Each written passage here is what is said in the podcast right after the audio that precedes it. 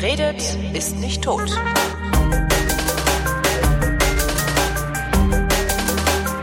Willkommen zur Wissenschaft mit Florian Freistetter. Und mit Holger Klein. Du warst nicht unterwegs, hast du mir äh, im Vorgespräch schon erzählt. Das ist, äh, das geht eigentlich nicht. Ja, warum, warum ich- warst du nicht unterwegs? Du musst doch Reisen, Vorträge halten und Ja, irgendwann muss man auch mal, mal Pause machen. Also ich war ja schon ganze Zeit unterwegs, ganze Sommer unterwegs und jetzt war ich mal hier ein paar Wochen am Stück hier in Jena, war ich auch unterwegs, aber halt in Jena durch die Wälder und so weiter. Aber nächste Woche, also äh, eigentlich in ein paar Tagen, am Donnerstag, äh, fahre ich nach äh, Baden-Württemberg. Da halte ich am, falls das noch rechtzeitig ausgestrahlt wird, am 23.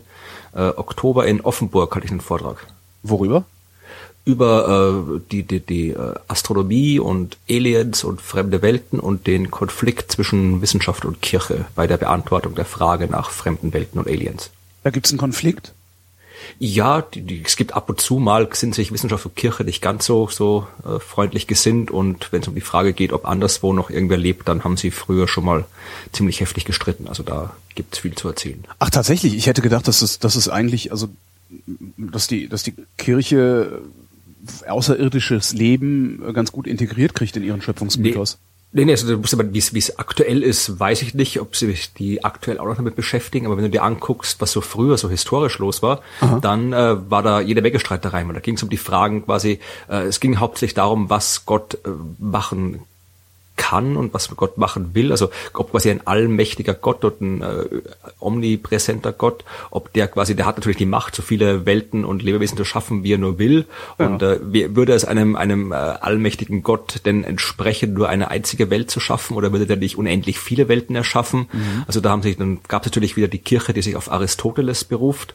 Äh, und äh, Aristoteles war damals der Meinung, dass es eben nur eine einzige Welt geben kann, im Gegensatz zu Demokrit, der halt mehrere Welten propagiert hat. Und ja, also da gab's gab's Unmengen äh, Streitereien zwischen den ganzen Theologen und Gelehrten über das, äh, ob jetzt quasi äh, andere Welten und andere Lebewesen auf anderen Welten, ob die dann jetzt der der der katholischen Lehrmeinung entsprechen oder nicht. So. Also ist das heftig diskutiert worden damals, ja. Ah, Ich hätte gedacht, dass sie es sich einfacher machen, weil es man die ja immer so, oh, wir haben den Urknall, äh, wir haben jetzt eine Urknalltheorie. Ja, dann hat Gott halt vorher existiert.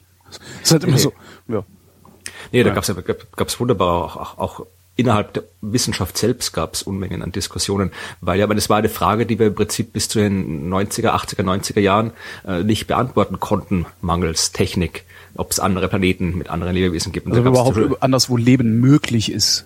Ja, du, aber, nur, ne? genau, du brauchst ja, die brauchst ja Planeten, damit irgendwo Leben möglich sein kann, nach heutigem Wissensstand. Und diese anderen Planeten musst du halt erstmal finden. Und da gab's halt wirklich, da, da konntest du halt quasi nur auf äh, verschiedensten glaubensbasierten Argumenten diskutieren. Also die entweder religiös oder zum Beispiel, ich glaube, das war Kepler oder Galilei, äh, wie sie damals die Jupitermonde entdeckt haben, hat er gemeint, okay, das sind jetzt quasi äh, die, die, äh, wenn da quasi auf Jupiter oder auf den Jupitermonden jemand äh, wohnt, dann äh, kann, können die von dort aus am Himmel zum Beispiel den Merkur nicht sehen. Ja, weil der halt zu klein und zu weit weg ist. Und äh, deswegen äh, war quasi die, die logische Ableitung, okay, da leben Leute, die brauchen halt auch irgendwie so wie wir unsere Astrologie haben, mit den Planeten am Himmel, die für uns quasi das Schicksal anzeigen, brauchen die dort halt ihre eigenen Planeten, weil da draußen bei Jupiter siehst du die, die inneren Planeten nicht mehr so gut und drum hat eben Jupiter seine vier Monde rundrum, damit die da auch eine vernünftige Astrologie betreiben können. Also die Existenz dieser Jupitermonde war quasi ein Beweis dafür, dass da irgendwelche auf Jupiter irgendwelche äh, Aliens wohnen, weil die halt äh, die Das Monde Observatorien, das sind gar keine Monde. ja, ja, was heißt, aber da gab's, es gibt, habe ich, habe ich, glaube ich, in einer früheren Folge auch schon mal empfohlen, diese dicke äh, akademische äh, Quellensammlung, wo sämtliche Erwähnungen von der Antike bis, bis zur Moderne alle, äh, alle Quellen aufgeführt worden sind, wo irgendwer über Aliens nachgedacht hat. Also da sind absurde Geschichten dabei. Die man auch, äh, kurze Eigenwerbung, in meinem aktuellen Buch, die Neuentdeckung des Himmels nachlesen kann oder am 23. Oktober in Offenburg. Wie viele Bücher schreibst du eigentlich pro Jahr? Hast du da irgendwas, hast du dir irgendwie was vorgenommen? Irgendwie? Naja, so viel, wie man mich lässt. Also, nee, also es ist natürlich irgendwie, Bücher schreiben ist mein Job, das heißt, ich probiere das halt schon, wenn ich keine Bücher schreibe, verdiene ich weniger Geld.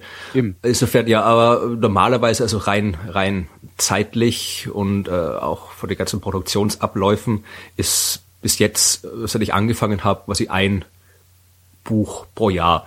Dieses Jahr äh, sind zwei, weil ich jetzt noch so ein kurzes Buch geschrieben habe. Das sind nur so, das ist nur ein E-Book dass beim Hansa Verlag, die haben so eine neue E-Book-Serie jetzt raus, so ein E-Book-Verlag, Hansa Box heißt der.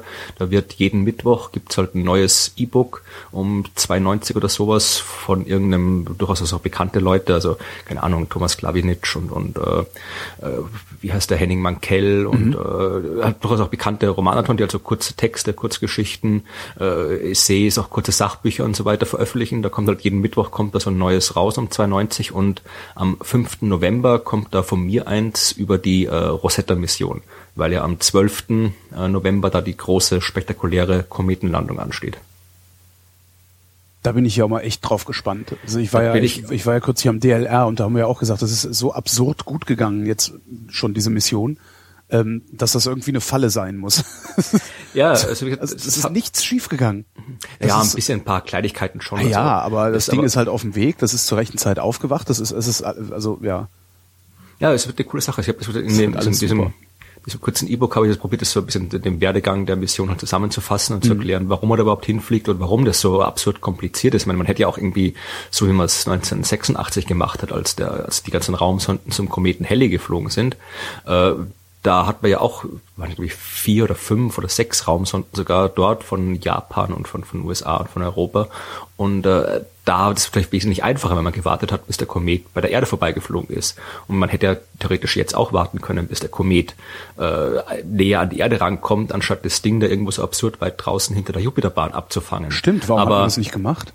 Ja, weil man eben äh, den Kometen äh, in allen seinen Lebensstadien erforschen will. Was er möchte quasi, man wollte am Komet ankommen, bevor der aktiv wird. Das heißt, wenn die Kometen von weit draußen ungefähr so die Jupiterbahn kreuzen, dann wird's warm genug, dass die anfangen, äh, das ganze Gas äh, ins All ah. zu entlassen. Dann kriegen die halt irgendwie, davor sind das quasi einfach nur so gefrorene Felsbrocken. Ja, und dahinter werden die dann kriegen die ihre riesig große Staubhülle, ihre Gashülle, ihren Kometenschweif und dann werden das halt so richtig äh, die, die Kometen, die wir kennen. Und äh, drum, wenn du dir anguckst, äh, die Bilder, die damals die Giotto-Mission, die europäische Giotto-Mission bei Helle gemacht hat, da siehst du, das siehst du also einen verwaschenen Kern, der halt noch von der ganzen Staubhülle umgeben ist, aber du erkennst nicht wirklich irgendwas, obwohl das Ding auch es war glaube ich auch noch ein paar hundert Kilometer weit weg von dem Kometen.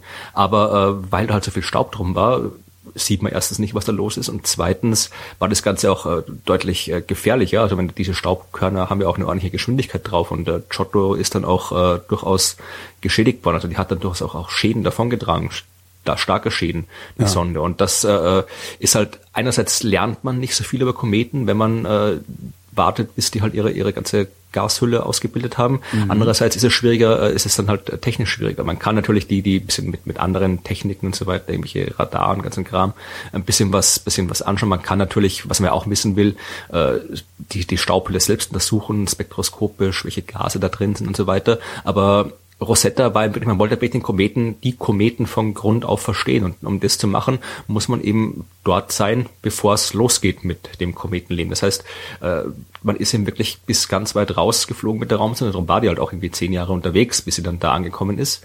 Und jetzt landet man drauf und dann kann man quasi, fliegt Rosetta im Orbit vom Kometen und viele auf der Kometenoberfläche, die fliegen mit dem Ding mit Richtung Sonne und können dann quasi live dabei zugucken, was dann da alles wirklich passiert. Ja, also der, der Lander sitzt dann quasi auf der Kometenoberfläche und kann so zugucken, wie links und rechts von ihm äh, das, das Gas aus dem Boden schießt und das alles genau analysieren. Und Rosetta kann wirklich auch vom Orbit aus genau genau analysieren, wie sich die, die Koma entwickelt, welche Gase da austreten, welche Mengen, welche Staubkörner, in welchen Größen da rumfliegen und so weiter. Das heißt, man hat da wirklich eine extrem viel bessere Möglichkeit der Forschung und die Kometen zu verstehen, wenn man sich die Mühe macht, da so weit rauszufliegen.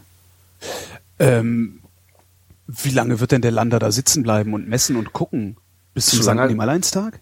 Ja, also so, solange er kann. Also äh, der wird zuerst mal, jetzt gehen wir mal davon aus, dass der, dass der heil unten ankommt, ja. Das ja ist, klar, also, davon gehen wir ja sowieso aus, ja. weil bisher hat ja auch alles geklappt. Ja, aber es ist absolut nicht trivial, das muss man dazu sagen. Das, ist, das, das Ding, das wird da nicht mit dem Joystick runtergelenkt oder so, sondern da kriegt, wird ein Signal abgeschickt, Lander, lande, und dann fliegt er von selbst los, weil das Ding ist eben noch so weit weg, da dauert noch die nicht steuern, da. genau, ja, ja. Ja, die dauern noch ewig. Das heißt, und der kann auch quasi sich nur, die kannst auch nicht irgendwie so punktgenau irgendwo hinschicken, sondern der hat quasi so eine, so eine Quadratkilometer Fläche, auf dem er irgendwo runterkommt, irgendwo auf den Quadratkilometer. Wenn der Pech hat, äh, fliegt er gegen den Felsen oder in irgendeine Spalte oder sonst irgendwas, ja.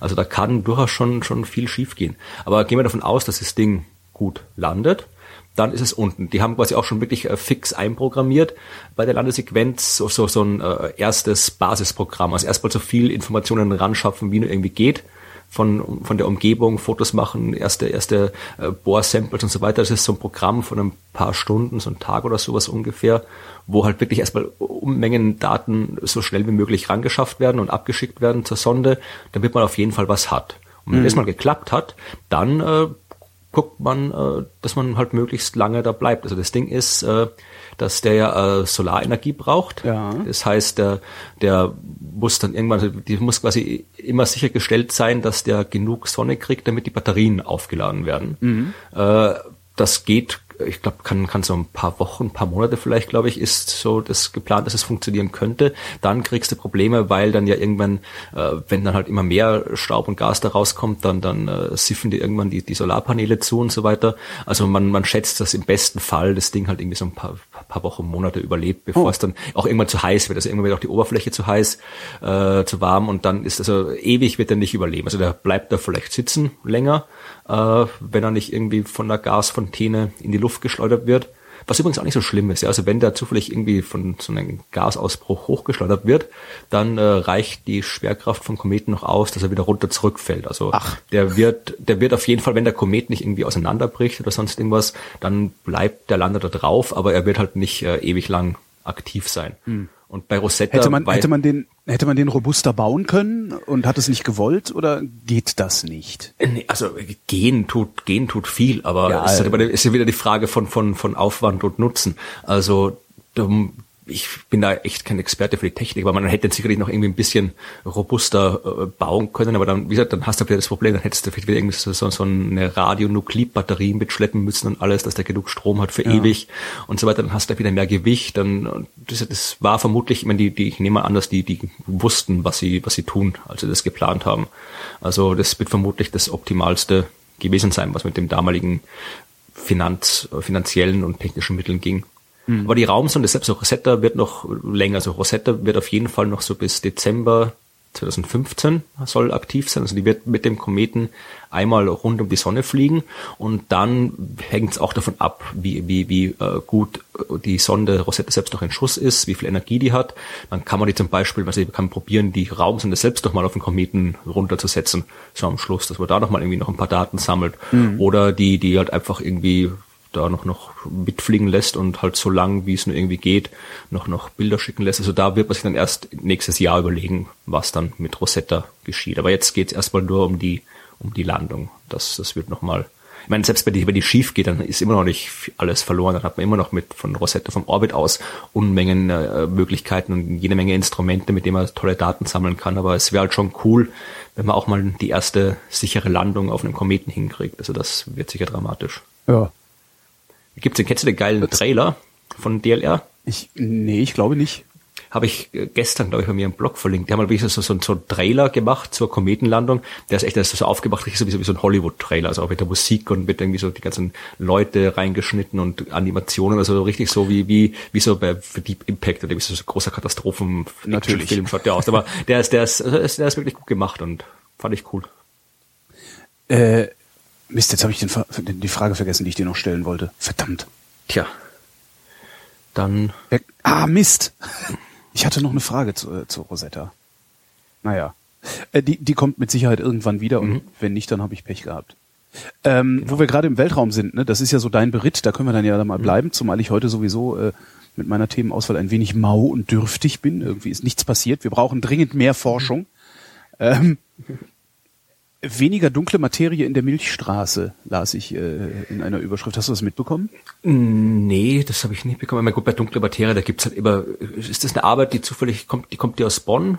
Äh, das ist eine gute Frage. Hör mal, ich klicke mal hier auf meine Notizen. Ja, aber das ist halt das Ding, meine dunkle Materie wissen wir doch nicht so viel. Da wird immer wieder mal irgendwas gemessen und je nachdem, äh, welche Modelle man da jetzt irgendwo hat, gibt's da halt immer wieder mal, mal hat man irgendwie ein bisschen äh, mehr gefunden, als man dachte, mal weniger gefunden, als man dachte. Also da, da tut sich schon ständig was. Was ich mitbekommen habe. International hab, Center for Radio Astronomy Research in Perth also australische Wissenschaftler haben, äh, geht, äh, die bislang genaueste Berechnung der Masse an dunkler Materie in der Milchstraße aufgestellt. Okay. Äh, ich habe es jetzt nicht in, en Detail durchgearbeitet, weil ich dachte, du kannst es sowieso viel besser erzählen. Nee, ich habe das dir habe ich nicht. ich habe ich hab dafür die andere Meldung mit den Ax, Axonen, Axionen, Axone verwechsel immer. Was ist das im Hirn? Das sind die Axione. Genau, dann, dann sind das andere, die, die, es gibt nämlich auch Elementarteilchen, hypothetische, die, äh, ich glaube, heißen jetzt Axions oder Exons, keine Ahnung, also irgendwie so heißen. Das ist quasi, war immer so die, die, äh, man weiß noch nicht, woraus die dunkle Materie wirklich besteht. Äh, und der aktuelle beste Kandidat. Aber warte mal, nee, ich habe missgeredet. Das im Gehirn ist das Axon und äh, du meinst Axione. Genau, okay, gut, dann, dann stimmt das so. Axion, genau. Und äh, der bisher favorisierte Kandidat für die dunkle Materie war äh, das, das ein leichtes supersymmetrisches Teilchen. Ja, also Supersymmetrie ist auch so eine Erweiterung des teilchenphysikalischen äh, Standardmodells, sagt halt die Existenz von jeder Menge äh, anderen neuen Teilchen voraus mhm. und äh, ist nötig, so das äh, braucht man, wie die Stringtheorie funktioniert und damit ein paar andere Sachen funktionieren äh, und äh, ist halt durchaus eine der, immer noch eine der favorisiertesten äh, Theorien in der Teilchenphysik, die unter anderem auch äh, am, am äh, LHC, am Beschleuniger, überprüft werden soll. Also da hätte man eigentlich, hätte man sich schon längst erwartet, ein paar von diesen hypothetischen Teilchen, diesen supersymmetrischen Teilchen zu finden. Und dass man die nicht gefunden hat, das wird langsam so ein bisschen kritisch bei den Teilchenphysikern. Also wenn da jetzt nicht... Weil das, also ja, erzähl mir. Ja, also wie gesagt, wenn, wenn da, äh, mittlerweile hat man doch dadurch, dass man eben bei den jetzigen Energien äh, noch keine dieser supersymmetrischen Teilchen gefunden hat, fallen schon mal viele dieser supersymmetrischen Modelle weg. Mhm. Und das, was übrig bleibt, sind halt nicht mehr so richtig die favorisierten Modelle. Also die, die mit denen, die mit denen die ganzen Hypothesen, die die Teilchenphysiker entwickelt haben, äh, die gut funktioniert hätten mit der Supersymmetrie, die sind mehr oder weniger schon weggefallen. Also wenn, dann kommen nur noch irgendwelche nicht mehr ganz so angenehmen äh, Modelle raus. Oder vielleicht auch gar keine. Also das heißt, es kann sein. noch passieren, dass denen die Theorie um die Ohren fliegt. Also dass sie die genau, nicht, also, nur, nicht nur erweitern müssen, sondern sich komplett davon verabschieden müssen. Genau, also dadurch, dass halt die, die Supersymmetrie ist ja halt ist eine Hypothese, ist halt eine der Erweiterungen des Standardmodells. Also man weiß, dass das normale Standardmodell der Teilchenphysik, dass das halt nicht alles sein kann, eben weil damit zum Beispiel die dunkle Materie nicht erklärt werden kann, weil da die Gravitation nicht drin steckt und so weiter. Und bisher äh, diese Supersymmetrie war halt mit einer extrem elegante, schöne äh, Theorie, die halt auch wunderbar zur Stringtheorie passt und so. Mhm. Also deshalb hat den Leuten wirklich gut gefallen, diese äh, Supersymmetrie. Und die meisten waren auch davon überzeugt, dass der LHC die findet und sind immer noch überzeugt, dass der dann irgendwie gefunden wird, vielleicht eben in modifizierter Form. Und äh, wie gesagt, äh, diese ganzen Teilchen, diese äh, supersymmetrischen Teilchen sind alle meistens instabil, aber es gibt eben ein äh, leichtestes äh, supersymmetrisches stabiles Teilchen und äh, das wäre hätte halt all die Eigenschaften, die dunkle Materie haben müsste. Und das war halt immer so einer der der favorisiertesten Kandidaten für dunkle Materie, dieses supersymmetrische Teilchen. Und weil eben mit der Supersymmetrie das alles momentan nicht ganz so so läuft, wie man sich denkt, erfahren jetzt halt auch diese die alternativen dunkle Materie-Theorien bisschen mehr Aufmerksamkeit und eins davon sind eben diese Axione. Äh, das sind auch äh, hypothetische Elementarteilchen, die mit der Supersymmetrie nichts zu tun haben mhm. und äh, die aber auch äh, theoretisch die Eigenschaften haben, die dunkle Materie haben könnte. Und da ist auch, das habe ich kürzlich in einem Podcast so nebenbei gehört, also weiß jetzt gerade keine, keine Quelle, äh, da hat man in der Sonne irgendwas untersucht, also man hat quasi Hinweise gefunden, äh, dass ich glaube, war es Röntgenstrahlung. Irgendeine Strahlung hat man gemessen, das Sonne, die da sowieso vorkommt, aber halt äh, nicht in der Menge, in die es laut Modell irgendwie äh, gemessen hätte können. Und eine Erklärung für diese äh, äh un, äh, unerwartete Messung wäre eben, dass im, sich im Inneren der Sonne, da dunkle Materie gibt's ja überall, unter ja. anderem auch im Inneren der Sonne, dass die da halt äh, an diversen äh, kernphysikalischen Prozessen beteiligt ist, wo eben diese Strahlung frei wird. Äh, ist halt äh, das Problem ist halt an der Sache, dass halt wieder wieder das ist halt eine Erklärung von vielen. Eine andere wäre halt, dass das Ganze irgendwie mit der Interaktion der Strahlung und dem Staub äh, in der, in der Erdatmosphäre zusammenhängt, was natürlich wesentlich äh, weniger spektakulär, aber wesentlich wahrscheinlicher ist. Aber es gibt bei der dunklen Materie, da tut sich eigentlich, tut sich eigentlich immer was. Das ist eins von den Dingen, die, die wirklich noch, die, die zu den aktivsten Gebieten gehören. Also es wundert mich nicht, dass da ständig neue Meldungen äh, genau. produziert werden. Und da werden auch noch ständig neue Meldungen produziert werden in Zukunft und die werden sich auch in Zukunft noch noch widersprechen. Also da wird es noch das das ich hoffe also das das ist zumindest zu meiner Einschätzung nach ist so ein Gebiet, äh, wo wir durchaus in den nächsten 10 bis 20 Jahren eine Chance haben, das rauszukriegen, wie es funktioniert. Aber es wird noch ein bisschen dauern. Also es ist jetzt nichts, was direkt so, wo der der der Durchbruch, der mhm. vor der Tür steht. Das ist bei der dunklen Materie eher noch, noch nicht. Aber es ist auch nicht so, sowas wie, wie was war vor dem Urknall, ja, so sowas ganz abgehobenes. Also die dunkle Materie, die werden wir noch rauskriegen, was das ist. Da bin ich überzeugt. Ähm, ich hab, währenddessen habe ich mal kurz überflogen, was hier, hier steht in diesem Bericht. Ähm, Sie haben ausgerechnet, dass äh, unsere Milchstraße ähm, eine Menge von 800 Milliarden Sonnenmassen an dunkler Materie hat, was nur halb so viel ist, wie bisher angenommen wurde. Okay. Das finde ich ja, eigentlich ganz interessant, dass das ist, die Menge, Menge sich so stark reduziert hat. Ja, das Ding ist halt, da hängt ich mal wieder viel von den Modellen ab, also was du dann irgendwie äh, erstmal was, wie wie wie du Milchstraße genau definierst, wie weit die jetzt rausgeht, was du da jetzt irgendwie, weil die die das das Standardmodell ist ja, dass du quasi so riesige gigantische Wolken an dunkler Materie hast, mhm. in deren Mitte, in deren Zentren die Galaxien sitzen. Also die Galaxie ist quasi nur so ein kleines leuchtendes Dingens in Zentrum einer gigantischen Wolke aus äh, dunkler Materie. Das ist so das Modell, das man sich vorstellt. Und da hängt halt, wenn du sagst, dunkle Materie in der Milchstraße hängt halt immer davon ab, wie du es genau definierst, welche Modelle du hast, welche Modelle du für die Milchstraße hast. Äh, also da, ich kann die Arbeit jetzt nicht, habe die jetzt nicht gesehen und kann jetzt nicht äh, genau sagen, was davon zu halten ist. Aber wie gesagt, es wundert mich nicht, dass es da immer wieder äh, mal, es gab es in der Vergangenheit auch jede Menge Meldungen ja. der Art. Also es wundert mich nicht, dass es da immer noch zu Unstimmigkeiten kommt, weil halt das halt ein Ding ist, was man halt noch, noch schwer weiß. Vor allem, wenn es um die Milchstraße geht. Also es ist wesentlich einfacher, andere Galaxien zu beobachten, als die Milchstraße zu beobachten. Weil wir da halt irgendwie mittendrin sitzen und ja, also wir, wir ja, nicht mittendrin, aber drin drin hocken. Ja. ja, wir streiten immer noch, äh, wie viel Spiralarme die Milchstraße hat. Ja, also es ah, ändert sich auch alle paar Jahre wieder mal. Mal haben wir zwei, mal drei, mal fünf. Also das ist halt auch, man muss ja auch denken, sollte das sollten wir eigentlich wissen, weil das ist ja unsere Galaxie. Aber weil wir halt mittendrin hocken, ist es schwer, das Ganze herauszufinden. Aber was, was ich ganz nett finde übrigens noch an dieser äh, 800 Milliarden Sonnenmassen-Geschichte mhm. äh, ist, ähm, die Astronomen haben gesagt, äh, eigentlich müssten wir, wenn, wenn die dunkle Materie, da verstehe ich den Zusammenhang jetzt wieder nicht mehr wissenschaftlich, aber wenn, wenn äh, äh, unsere gängigen kosmologischen Modelle äh, richtig sind, dann müssten wir eigentlich viel mehr andere Galaxien um uns herum äh, erkennen können, als wir tatsächlich erkennen, also mit dem bloßen Auge sehen können. Tun wir aber nicht. Und mit dem neu berechneten äh, Wert für die dunkle Materie sinkt die von der Theorie vorhergesagte Anzahl der Galaxien, die wir mit bloßem Auge sehen können, auf drei und das sind genauso viele, wie wir mit bloßem Auge sehen können. Das heißt, es ist eine sehr schöne Bestätigung eigentlich der Theorie. Ja, äh, sehr, Sie sprechen von der großen, der kleinen Magellanischen Wolke und äh, der Sagittarius-Zwerggalaxie. Ja, dann haben Sie auf jeden Fall mal die Andromeda vergessen. Die kann man natürlich auch mit freiem Auge sehen. Theore theoretisch kannst du auch noch, kannst du noch irgendwie noch zwei, drei andere Dreiecksnebel, wenn du gute Bedingungen hast, kannst du vielleicht auch noch erkennen. Äh, Messier 83 oder ist es der Dreiecksnebel? Also, das ist halt auch jetzt eine Definitionssache. Manche Das war jetzt übrigens genau der Moment, wo die ganzen M83-Fans ähm, zum ersten Mal mitbekommen haben, warum die Band, die sie so gut finden, so heißt, wie sie heißt. Ah, ich kenne die Band nicht. Siehst du, die machen ganz, Fehler? ganz interessante, mhm. weiß ich nicht, ich weiß nicht, was für Musik du so magst. Die machen so eher so äh, elektronische, sphärische Ja, nee, nicht so meins. Nee. M83, also ja. ja. Mhm. Ja, äh? Aber die, die, das Ding ist, dass äh, um all diese Dachsachen rauszukriegen, über die wir diskutieren, also die dunkle Materie bestimmen, das ist ja alles die Grundlage, äh, die hinter den ganzen steckt, ist Positionsmessung. Ja? ja? Du musst wissen, wo sind diese Sterne alle, möglichst genau und vor allem, das ist das Wichtigste, wie weit sind die entfernt.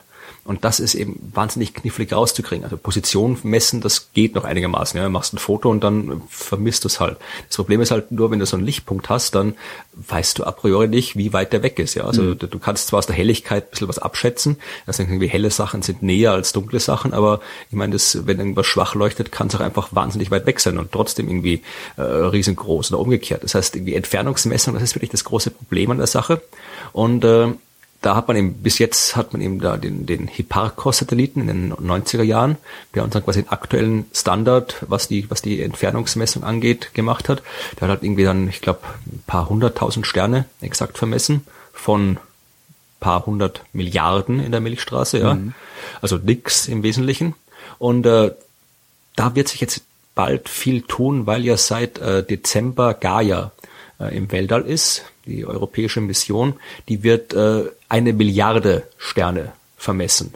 Position, Entfernung und Geschwindigkeit und das wesentlich genauer als bisher. Und dann, wenn wir das dann haben, da haben wir dann, können wir dann wirklich wirklich gute Modelle machen der mhm. Milchstraße, weil um halt rauszufinden, die dunkle Materie, um die, die kannst du, die ist ja dunkel, sieht man ja nicht. Ja. Das heißt, die kannst du nur indirekt bestimmen, indem du zum Beispiel anguckst, wie bewegen sich Sterne äh, und dann aus der Bewegung auf die Masse äh, schließt, die um die sie herum ist und die Bewegung beeinflusst. Mhm. Und äh, wenn ich nicht genau weiß, wie weit die Sterne weg sind und wie schnell sie sich bewegen, dann kann ich halt auch die Masse, die diese Bewegung beeinflusst, nicht genug genau genug abschätzen. Und diese Gaia-Daten, die werden wirklich, so Gaia wird so ein Ding werden, dass die, die, äh, die Astronomie äh, revolutionieren wird. Also mit den Gaia-Daten, die werden wirklich äh, auf fast jedem Gebiet der Astronomie werden die wahnsinnig großen Einfluss haben und unter anderem eben auch bei der dunklen Materie und bei der generell beim Verständnis der der der Milchstraße der Galaxien.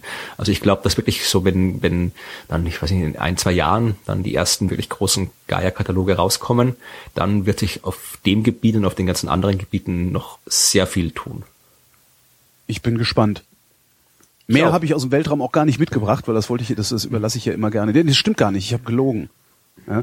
Äh, amerikanische Wissenschaftler äh, äh, haben nämlich, nee, siehst du, da ist, siehst du, nee, habe ich doch nicht. siehst du? Ach, ich, ich red Quatsch. Ich habe eine falsche Überschrift äh, zu einem zu einem äh, Artikel gesetzt. Die Überschrift lautet junge Vulkane auf dem Mond Fragezeichen, ähm, aber ich habe den Artikel dazu nicht mehr. ja, da habe ich auch was davon gehört. Da ging es irgendwie, ich glaube, es ging irgendwie um, dass man halt äh, also das ist, ich glaube, es geht nicht darum, dass da auf dem Mond irgendwie plötzlich irgendwelche rauchende Vulkankrater entdeckt worden sind, äh, sondern eher darum, dass man halt irgendwie festgestellt hat, dass die, die, die äh, vulkanische oder die tektonische Aktivität auf dem Mond vielleicht nicht so lange zurückliegt, wie man bisher gedacht so. hatte. Aber, aber das, da habe ich auch nur so die, die Überschriften quasi gesehen, also weiß da jetzt auch nichts Genaues. Ja, was tatsächlich äh, in meinen Notizen steht unter der Überschrift junge Vulkane auf dem Mond, ist, dass amerikanische Wissenschaftler festgestellt haben, dass wir mehr Forschung brauchen wie ich ja eingangs schon gesagt habe. Ähm, das ist immer gut, ja. Ne, wir brauchen alle dringend mehr Forschung. Ähm, und zwar rund um das Methan. Ähm, wir haben ja das Problem, dass Methan ein sehr, sehr starkes Treibhausgas ist, äh, wissen nicht genau, wie Methan in den Treibhauseffekt eingreift oder überhaupt ins Klima eingreift. Also es gibt so Hinweise darauf, dass ähm, Methan zumindest Treibhauseffekte schon mal ausgelöst oder befördert hat.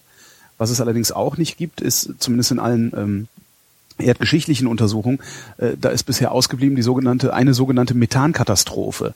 Äh, das hat mir kürzlich ein äh, Wissenschaftler vom Alfred Wegener Institut erzählt im Resonator Podcast, der äh, ähm, sicher, dass denn? die ausgeblieben ist. Äh, er, er, sagte, es gibt es gibt halt in den paläontologischen Daten ähm, keine keine Methankatastrophe. Es gibt erhöhte Methanwerte und sowas, aber nicht irgendwie sowas wie die CO2-Katastrophe, die der Mensch ah. äh, dieser Tage produziert. Ähm, und ich dachte, da wäre so ein Perm, Perm Trias Event, da wäre irgendwas gewesen, wo so Unmengen Vulkane, wo ganz Sibirien im Wesentlichen einziger Vulkan war und wo dann wahnsinnig viel Zeugs irgendwo hingekommen ist. Aber also er, er sagte das, ich ja. habe ich hab ihm das jetzt einfach mal so geglaubt, ehrlich gesagt. Ähm, und äh, was jetzt, also sie gucken sich halt, also die Forscher gucken sich halt ständig Methan an, also Methanquellen, weil sie Angst haben, dass äh, der Treibhausgas oder zu viel Methan entweicht. Ähm, und mit der, der Meeresboden ist ja sowieso voller Methan. Da liegen ja Gashydrate rum.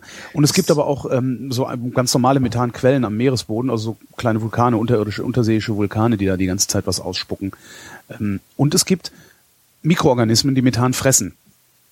Und was mhm. den Forschern aufgefallen ist, ist, dass rund um die Methan, also diese, diese Mikroorganismen leben im Sediment, äh, rund um diese Methanquellen im Meeresboden sind aber gar nicht so viele Sedimente mit Mikroorganismen zu finden. Was da aber zu finden ist, das sind, ähm, ähm, ähm hier sag schnell, äh, Carbonhydrate, also Kohlenstoff, also Steine. Mhm. da gingen halt Steine rum. So. Und die haben sich gedacht, warum liegen hier eigentlich so viel bescheuerte Steine rum? Haben mal in die Steine geguckt und haben in den Steinen ebenfalls Mikroorganismen gefunden, die Methan fressen. Das heißt, wir haben mehr Methanfresser mittlerweile oder wir kennen mehr Methanfresser, als uns bisher klar war. Nee, wir haben mehr Methanfresser, als wir bisher gekannt haben. So rum muss ich das formulieren. Ja, die, die ähm, Machka, der das kriegt wieder Schlagzeilen, die Methanfresser kommen. Die Methanfresser kommen, genau. Methanfresser im Meer. Methanfresser aus der Tiefsee. Und das, das ja. fand ich aber schon, schon ganz cool, weil also die, die Hälfte aller aktiven Methanquellen am äh, Meeresgrund ähm, sind von solchen Carbonatablagerungen, also da liegen diese Steine halt rum und äh, halten sich halt schadlos an dem Methan, das da rauskommt und fressen das. Was ich auch wieder ganz mhm. interessant finde. Was wir damit machen, dass wir das jetzt wissen, dass diese Mikroorganismen auch in diesen Steinen wohnen, äh, das weiß noch keiner. Darum brauchen wir mehr Forschung. Ja, da, ich habe heute Morgen im, im äh, Frühstücksfernsehen, im Morgenmagazin und dann danach nochmal äh, bei, bei äh, Nano auf Dreisat gesehen, Deutschland hat jetzt irgendwie ein neues Forschungsschiff äh, Sonne, glaube ich, ja. heißt das. Und äh, da war irgendwie, war der, jetzt der Meteorologe vom Morgenmagazin ist da irgendwie rumgestanden auf dem Schiff und hat das irgendwie, die sind anscheinend gerade auf ihrer ersten Testforschungsfahrt und unter anderem, was ich da so, so beim Frühstück nebenbei mitbekommen habe, unter anderem auch speziell, um halt den ganzen Methan- und Methanhydratkram da, da zu untersuchen. Mhm. Also das, da wird schon, wird schon ein bisschen geforscht. Also, aber wenn wir gerade beim Wasser sind, äh, hast du gewusst, dass äh, Feucht, Feuchtigkeit nur eine Illusion ist? Äh, das, äh, äh, nee. Das haben britische und französische Wissenschaftler haben herausgefunden, die haben das eine wunderbare Studie, äh, klingt auch wahnsinnig seriös, das Nässeempfinden von 13 Versuchspersonen untersucht. Ui, ui, ui. Ja, also die haben sich ja Das sind ja, das sind ja, also das sind ja mehr als zehn. genau. nee, also, aber ich fand das halt, ich fand die, die, die, die Überschrift schon, also wie feucht ist nur eine Illusion, äh, heißt der Artikel. Das heißt, es, es gibt keine objektiven Genau, es geht darum, um, um die Rezeptoren. Also dass die Rezeptoren, die können quasi, äh, es gibt keine Rezeptoren, die feucht oder nass übermitteln. Also wir haben jetzt kein, kein, kein Nass-Sinnesorgan. Mhm. Ja, und die haben halt untersucht, was passiert, wenn du mit, mit kalten, mit, mit lauwarmen, mit warmem Wasser irgendwie auf den Unterarmen, wo die Haare sind und an den Fingerspitzen, wo keine sind, äh, konfrontiert wirst und äh, die Testpersonen mussten halt irgendwie den Grad der Feuchtigkeit angeben. Dann haben die ab und zu mal die, die Nervenleitung unterbrochen ja. äh, und äh, dann geguckt, äh, das Ergebnis ist, glaube ich, irgendwie war das irgendwie wieder so ein schönes triviales Ergebnis. Also bei kaltem Wasser äh, nimmt man mehr Nässe wahr als bei warmem Wasser. Das heißt, wenn du in einen kalten Swimmingpool hüpfst, dann fühlt sich das nasser an als bei einem warmen Swimmingpool. Ja. Und äh, wenn du die, die Nervenbahnen blockierst, dann bist du weniger empfindlich. Das ist auch nicht unbedingt gerade eine Sensation. Aber äh, je mehr Haare du hast, äh, auf der Haut gehabt hast, desto, desto empfindlicher warst du für Nässe. Und auf jeden Fall der, der Schluss, zu dem die gekommen sind, war halt, dass das, was wir als, als Feuchtigkeit oder als Nässe empfinden, dass das quasi nur so eine Wahrnehmungsillusion ist. Also dass man es das fühlt, das liegt halt daran, dass das Gehirn äh, sich vorstellt, dass es feucht sein muss, also weil es halt gelernt hat, dass wenn da irgendwo Wasser ist auf der Haut, dann muss es feucht sein, obwohl es gar kein Sinnesorgan ja. gibt, das dieses, diese, diese, den Eindruck vermittelt. Also im Wesentlichen ist äh, halt Feuchtigkeit nur eine Illusion im Gehirn, was aber andererseits, wenn man jetzt philosophisch werden will, eh für alles gilt. Also es ist halt alles, was sich das Gehirn ausdenkt, ist halt letztendlich nur eine das, Illusion. Was ja. da ist, ja. Also zum, eine, eine Repräsentation. Sind wir, seien wir freundlich zum Gehirn. Das Gehirn hat, genau. äh, das Gehirn äh, macht, macht noch was Schönes. Ähm, das Gehirn gaukelt nämlich scharfes Sehen bloß vor. Das haben deutsche Wissenschaftler festgestellt an der Universität Bielefeld. Ähm, die haben rausgefunden äh, über ähm, so ein, so ein, so ein Eye-Tracking-Verfahren. Also die haben Eye-Tracking ähm, gemacht und kannst, kriegst so eine Brille auf und dann kann eine Kamera halt sehen, wo du hinguckst und wie schnell du wohin guckst. Also weil die Augen bewegen sich ja immer sehr schnell rechts, links und sowas. Äh, da gibt's auch einen Namen für, für diese schnellen Bewegungen, habe ich aber vergessen, wie die heißen. Ähm, die sind hingegangen, haben sich ein paar Probanden geholt, äh, haben die Leute mittels Eye-Tracking, also die Augen der Leute mittels Eye-Tracking beobachtet, haben ihnen ähm, im Zentrum ihres Sehfeldes, da wo man garantiert scharf sieht, einen Gegenstand gezeigt ähm, und äh, ein wie, wie, wie erkläre ich das am besten? Ähm, also du, du kriegst, du hast einen Gegenstand, also es steht irgendwo ein Gegenstand rum, du guckst mhm. dir den an ja. und dann wird er scharf, in dem Moment, wo du da hinguckst. Was aber tatsächlich passiert ist, dass das Gehirn schon im Augenwinkel diesen Gegenstand sieht, das Muster abgleicht mit einem gespeicherten Muster irgendwo im Gehirn, also mit, mit, einem, mit einer Erinnerung, mit einer gespeicherten Erinnerung eines ähnlichen oder gleichen Gegenstandes den es schon mal scharf gesehen hat. Das okay. heißt, dein Gehirn sieht im Augenwinkel, also ne, beim kurzen drüberzucken, den Gegenstand scharf, obwohl dein Auge diesen Gegenstand gar nicht scharf sehen kann. Habe ich das einigermaßen sinnvoll erklärt? Ich ja, ich glaube schon. Also ich habe zumindest, ich, ich glaube, ich weiß, was um was es geht oder was du erzählen willst. Ich habe einmal, das war auch in einem anderen. Was, was Buch, sie halt, also äh, sie haben sie haben es halt über, ja. Ja, also was was ich, äh, ich habe mal irgendwo, das weiß ich nicht mehr, wo ich das gesagt habe, irgendwo, äh, da ging es darum, dass quasi, wenn du jetzt quasi das das Bild zeigen könntest, dass die Rohdaten, die unser Auge ans Gehirn schickt. Ja dass du da quasi, wenn du das quasi jetzt umwandeln willst, dass du richtig so, so ein Bild hast, dass das einfach wirklich grauenhaft aussehen würde. Ja, du hast diesen blinden Fleck, du hast quasi in der Mitte mhm. vom Bild überhaupt nichts, dann irgendwie außenrum alles komplett unscharf, weil das halt nur das, das Zentrum irgendwie interessant ist und so weiter. Das heißt, genau, die Rohdaten. Das, das Hirn rendert sich dann irgendwas zusammen. Genau, genau. Das heißt, das, das, das, die, die Welt, halt, die wir sehen, ist schon wieder eine ganz andere. Ja, und was sie halt gemacht haben, ja. um zu gucken, äh, ob das auch stimmt, was sie sich da einbilden. Also ne, dieses dieses ähm, periphere oder dieses flüchtige mhm. unscharf sehen, was dann im Gehirn zu einem scharfen Bild äh, einfach im Grunde erklärt wird. Also das Gehirn noch, das ist eine Erklärung, das ist so, das ist jetzt scharf. Ähm, sie haben einfach äh, geguckt, dass sie im peripheren Feld, also, also am Rande des Sichtfeldes der Leute, die Gegenstände dann einfach austauschen äh, um zu gucken, also was weiß ich, irgendwas Absurdes dahingestellt, was der Proband möglicherweise noch nie gesehen hat, weshalb er es dann nicht scharf sehen konnte. Und das hat auch tatsächlich funktioniert. Also die Probanden haben immer ein paar Minuten gebraucht, um den Gegenstand dann auch wieder scharf zu sehen. Am Rande äh, ihres, ihres, also äh, wie heißt das Ding?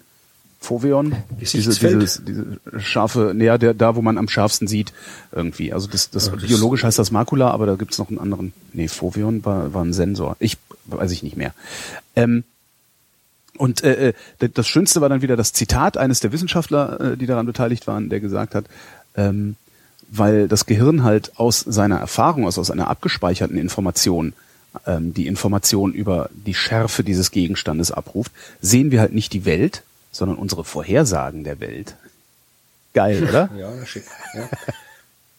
Weil wir gerade im Gehirn sind, könnten wir auch theoretisch noch über die Nobelpreise reden. Ja, können wir auch machen. Haben die was mit dem Gehirn zu tun? Ja, äh, die, ich weiß nicht, ob du die, die Verleihungen mitverfolgt hast. Nee, überhaupt nicht. Das ist irgendwie, ja. da saß ich, glaube ich, so, ja genau, ich, da, da saß ich in der Redaktion und habe irgendwie Sachen gemacht, die nichts mit Inhalten zu tun hatten. Okay, na, es waren, die waren recht interessant. Also der für, für Medizin und Physiologie ist vergeben worden an ein norwegisches Ehepaar und ich glaube einen Amerikaner, äh, die halt äh, erforscht haben. Also das, das, da weiß ich am wenigsten drüber, äh, aber da ging es darum, äh, um die Art und Weise, wie unser Gehirn sich orientiert, ja, also wie du quasi, wie du dich selbst im Raum orientierst, ja, also quasi das, was die, die, die, die Standardschlagzeile, die überall aufgetaucht ist, war halt irgendwie ein Nobelpreis für die Erforschung des, des äh, GPS im Gehirn. Ja. ja. Also es geht, äh, da müsste, hätte ich gehofft, dass du dich äh, da was drüber erzählen kannst, weil oh, nee, da hab ich, der, der, der, der Hirnmensch bist. Aber es geht natürlich darum, die haben halt quasi auch so mit, mit Ratten äh, irgendwie die, die durch Labyrinthe laufen und so weiter rausgefunden, was im Gehirn dafür sorgt, dass wir uns orientieren können. Mhm. Und was und ist das? Ja, Achso, das, das hättest du gerne von mir gehört. Genau, ja. Mist. Nee, da habe ich, hab ich tatsächlich nicht reingeguckt. Das ist irgendwie komplett an mir vorbeigelaufen. Ich weiß gar nicht, ja, ich bin, ich habe nicht die, genug Zeit, um mich jetzt auch noch um jedermanns Gehirn zu kümmern. Ja, ja. Wo führt das denn hin? Aber der Physiknobelpreis, der ja. war schön, den gab's für blaues Licht. Wo ich dann auch, ja. das, das habe ich mitgekriegt, wo ich dann auch da so, ja, äh, also ja, bla, blaues Licht hier, LEDs in blau, ganz tolle Sache, wo ich dann auch da saß und dachte, hä, soll denn der Scheiß? Ja, haben wir doch schon seit Jahren blaue LEDs. Ja, und dann habe ja. ich gedacht, ja, genau deshalb. genau. Wenn das erst mit dem Nobelpreis gekriegt wäre, dann meistens aber erst lange später. Und es klingt auf den ersten Blick, klingt wirklich, ja, blaues Licht, mein Gott, klingt jetzt nicht so nach, nach Nobelpreiswürdiger Forschung, aber ja. in dem Fall halt schon, weil äh, du halt, wenn du äh, weißes Licht haben willst, ja, also halt LEDs, mit denen auch wirklich was Vernünftiges beleuchten kannst, ja. weil wer will schon nur blaues Licht irgendwo haben, dann brauchst du halt rote, grüne und blaue. Und die roten und grünen, die hatten sie schon irgendwie in den 60er Jahren. Also in den Stimmt, das 60er Jahren die roten, hatten wir die. genau. Dann in den 70er Jahren gab es die grünen, nur die, das Blau hat halt nie funktioniert. Die haben, die haben nie irgendwie Material gefunden, haben nie irgendwie einen Halbleiter gefunden, wo halt, man, die haben zwar gewusst, theoretisch, äh, wo man da irgendwie äh, jetzt blaues Licht rauskriegen könnte, aber das hat halt rein technisch nie funktioniert. Die haben das nie hingekriegt. Mhm. Bis sie dann halt das irgendwie alles geschafft haben, das war richtig, das war, das war so eine richtige Tüftelei. Du musst halt dann irgendwie das eine Material mit dem anderen irgendwie dotieren und so weiter. So richtig, also so klassische Materialphysik, die, wenn man sie irgendwie im Detail verstehen will, vollkommen unverständlich ist für, für jeden, der kein Materialphysiker ist. Aber am Ende haben die es eben geschafft, diese drei Japaner, diese blauen LEDs zu machen. Und das ist halt, äh, da gab's äh, mit Astronomie hat das nicht so am, nur am Rande zu tun, aber es haben trotzdem viele Astronomen sich da zu dem Thema zu Wort gemeldet, inklusive mir, weil es äh, theoretisch sowohl extrem positive als auch extrem negative Auswirkungen für die Astronomie haben könnte, diese Entdeckung. Denn äh, einerseits sind mein LEDs sind wesentlich äh, energiesparender ja. als die klassischen Lampen. Das heißt, du könntest äh, wesentlich äh, besser, damit äh, auch öffentliche Beleuchtungen alles Unsere machen. Städte beleuchten. Wir können genau. es also noch heller machen. Genau, das ist eine. Du könntest es quasi erstmal wirklich halt extrem viel heller machen. Also kannst du wirklich irgendwie riesige Anzeigetafeln machen, riesige Bildschirme, die halt dann weiß Gott was irgendwo hin projizieren. Also du könntest wirklich äh, da die Lichtverschmutzung äh, damit äh, extrem stören. Vor allem auch dieses, dieses, auch der blaue Anteil, der bei dem LED-Licht dabei ist, ist für die Astronomie besonders störend für die Aufnahmen. Andererseits, und das war, weil ich in der Hinsicht immer probiere immer Optimist zu sein, äh, habe ich dann in meinem Artikel dazu ich geschrieben, dass äh, du mit den LEDs zwar auch billiger beleuchten kannst, aber auch gezielter beleuchten kannst. Also du kannst wirklich, du kannst mit den LEDs das beleuchten, was beleuchtet werden soll und nicht das, nicht den Himmel, weil den Himmel will ja keiner beleuchten. Ja, das ist ja alles nur quasi äh, Lichtverschmutzung, heißt also, weil das, das Licht dahin mhm. geht, wo es nicht hingehen soll. Und mit den LEDs kannst du das halt wirklich äh, äh, viel, viel gezielter machen. Ja, also du kannst wirklich bei den LED-Lampen so schon, dass du halt möglichst wenig Streulicht hast. Das heißt, äh, alle diese ganzen modernen äh, Lichtverschmutzungsvermeidungskonzepte, die ziehen halt alle auf äh, LEDs ab, weil man mit denen halt Leuchtkörper machen kann, äh, die das äh, wesentlich nicht nur vom, von der Energieverbrauch her ökonomischer machen, sondern eben auch von der, von der Beleuchtungsstruktur Streuung, selbst. Von der Streuung. Genau. Her, ne? ja. ja. Und äh, das heißt, dass da wäre halt, wären halt LEDs eine große Chance, um die Lichtverschmutzung zu reduzieren. Verstehe. Und das werden wir dann sehen, was da rauskommt. Ja. Dann gab es noch den Nobelpreis für Chemie. Der war fast mein, mein, mein Lieblingsnobelpreis, obwohl ich von Chemie ja normalerweise keine Ahnung habe und die bisherigen Nobelpreise für Chemie auch, auch meistens nie wirklich verstanden habe. wahrscheinlich gucke ich da auch nie so genau hin, deswegen, weil ich das auch immer nicht verstehe. Ja, aber in dem Fall äh, habe ich aufgepasst, weil einerseits hat der Chemie-Nobelpreis äh, was mit Optik zu tun was man als Astronom zumindest ein bisschen äh, Bezug hat. Und andererseits hat es was mit Jena zu tun, was äh, natürlich ich irgendwie als äh, Bewohner von Jena einen Bezug dazu habe. Äh, gewonnen haben den, den Preis ein Deutscher, äh, Stefan Hell und äh, mhm. zwei andere, wo ich gerade nicht weiß, wo sie herkommen, Erik Betzig und William Mörner. Und äh, die haben herausgefunden, wie man quasi ein, wenn ich jetzt dramatisch bin, ein Naturgesetz brechen kann. Also um weniger dramatisch zu sein, geht's um. Äh, Schade, ich sitze hier mit offenem Mund und warte, dass jetzt hier irgendwie. Nee, Überlichtgeschwindigkeit. Nein. Florian Blofeld. Ja, nee, es geht um das sogenannte äh, Abbe-Limit mhm. von Mikroskopen. Also es geht von, wenn du ein Mikroskop hast, dann äh, normales, ganz schick normales Lichtmikroskop, ja, ja. dann äh, wird, dann ist da eine Optik drin, ja, das heißt, das sind nämlich Linsen.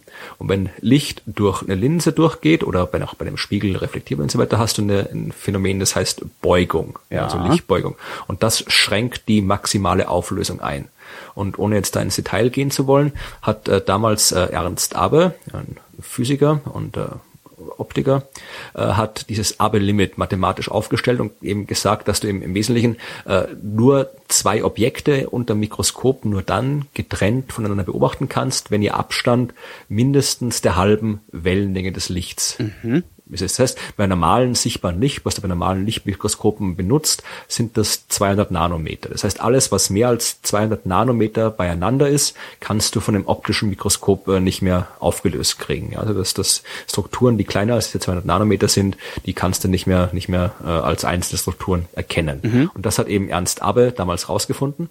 Der war, im gesagt, der war war eine sehr, ich weiß nicht, ob den Ernst Abbe kennt man wahrscheinlich, wenn man jetzt gerade nicht in, kein Optiker ist und nicht in Jena wohnt, dann kennt man den wahrscheinlich nicht. Wahrscheinlich nicht. Also ich ja, also nicht. Also der, der ist, der ist, kommt aus Eisenach und hat dann irgendwie war, war äh, von, von war jetzt nicht unbedingt aus einem wohlhabenden Haus, sondern hat irgendwie der Arbeitsgeber von Abbes Vater hat dem, dem Ernst aber dann die Ausbildung finanziert. Dann war er irgendwie in Göttingen an der Uni, in Frankfurt an der Uni, dann ist er Direktor der Sternwarte in Jena geworden, hat die äh, im Wesentlichen mit seinem eigenen Geld äh, wieder, wieder auf die Beine gestellt, weil die sonst geschlossen geworden wäre, ist dann, hat dann in der optischen Werkstätte von Karl Zeiss gearbeitet, den man vielleicht dann doch eher kennt. Mhm und äh, ist dann äh, nach dem Tod von Karl Zeiss äh, der Inhaber von der Zeiss Firma geworden, hat die Schott AG gegründet, ah, ja. auch so eine große Firma in Jena mit mit Glas und so weiter und hat eben äh, diese ganze Optik wirklich damals früher hat man ja damals die ganzen Mikroskope simpel gesagt einfach durch, durch, durch äh, Versuch und Irrtum zusammengebastelt. Ja? Mhm. Äh, und Aber hat das Ganze halt wirklich auf, auf mathematische Beine gestellt und hat dann eben bei dieser Forschung, wie man eben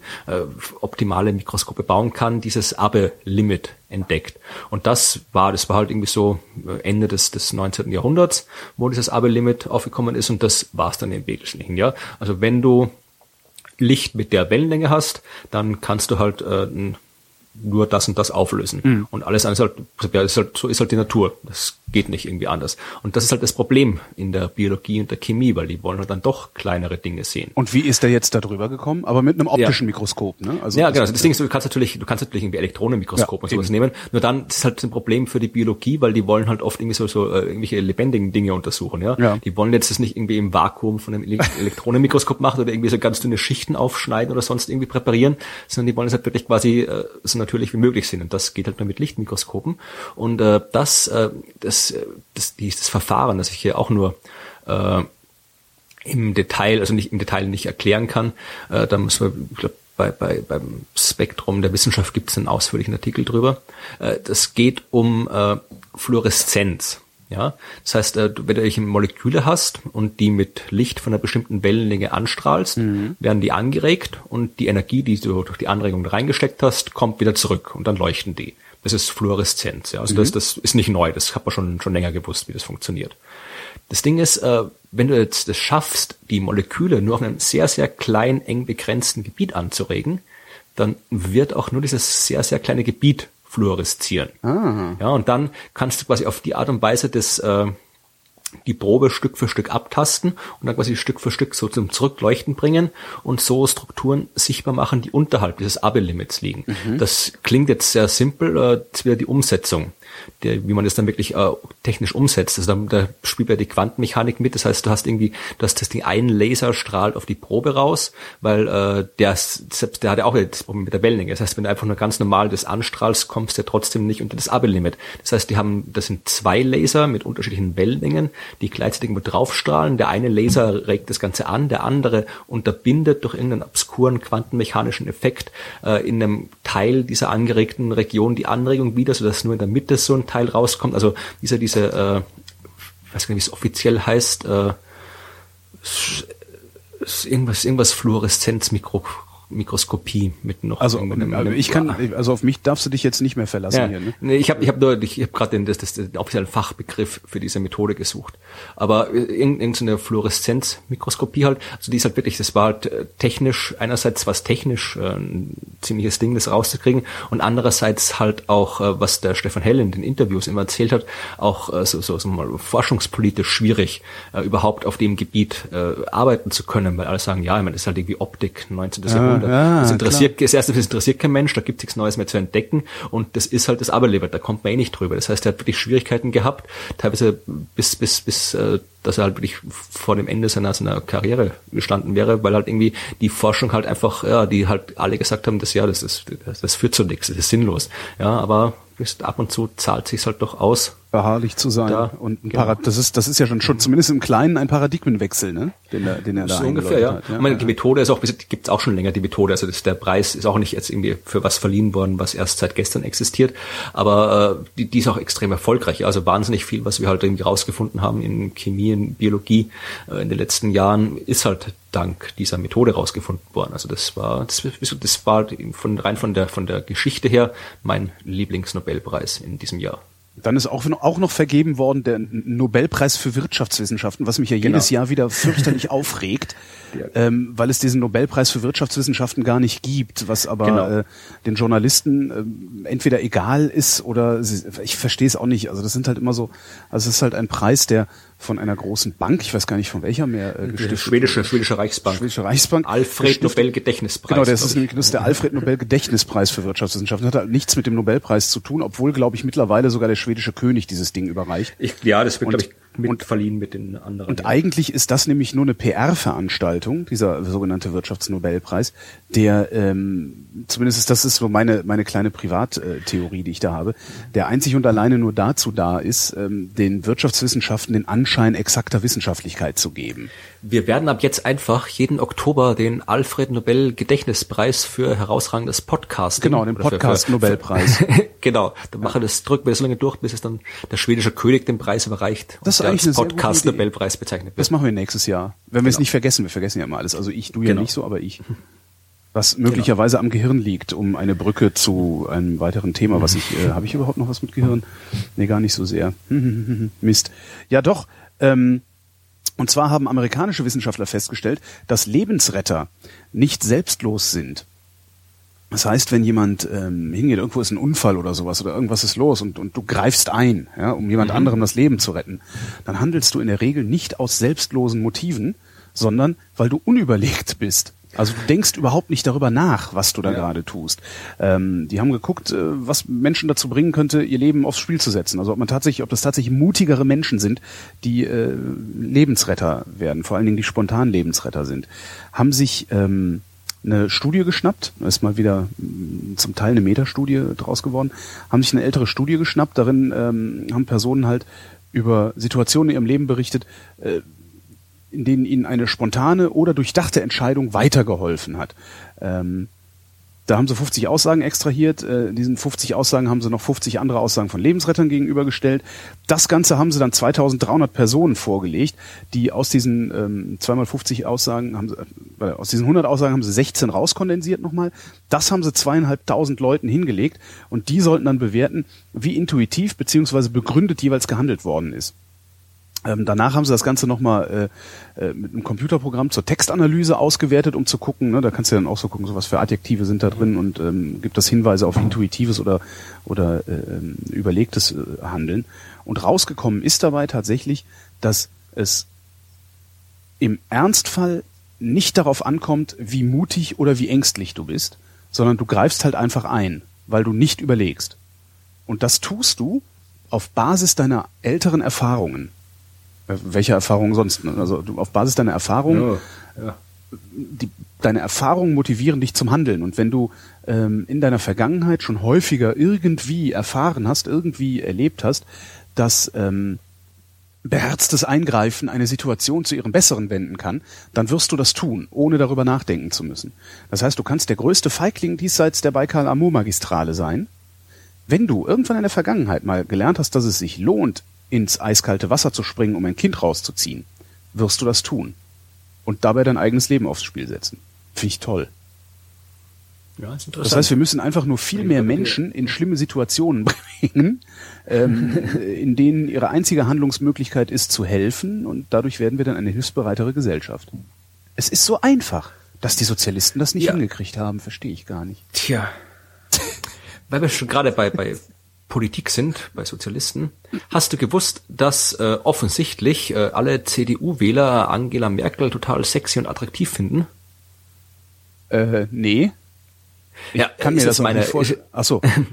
das ist jetzt auch meine, meine Interpretation dieser Studie mhm. amerikanischer Wissenschaftler.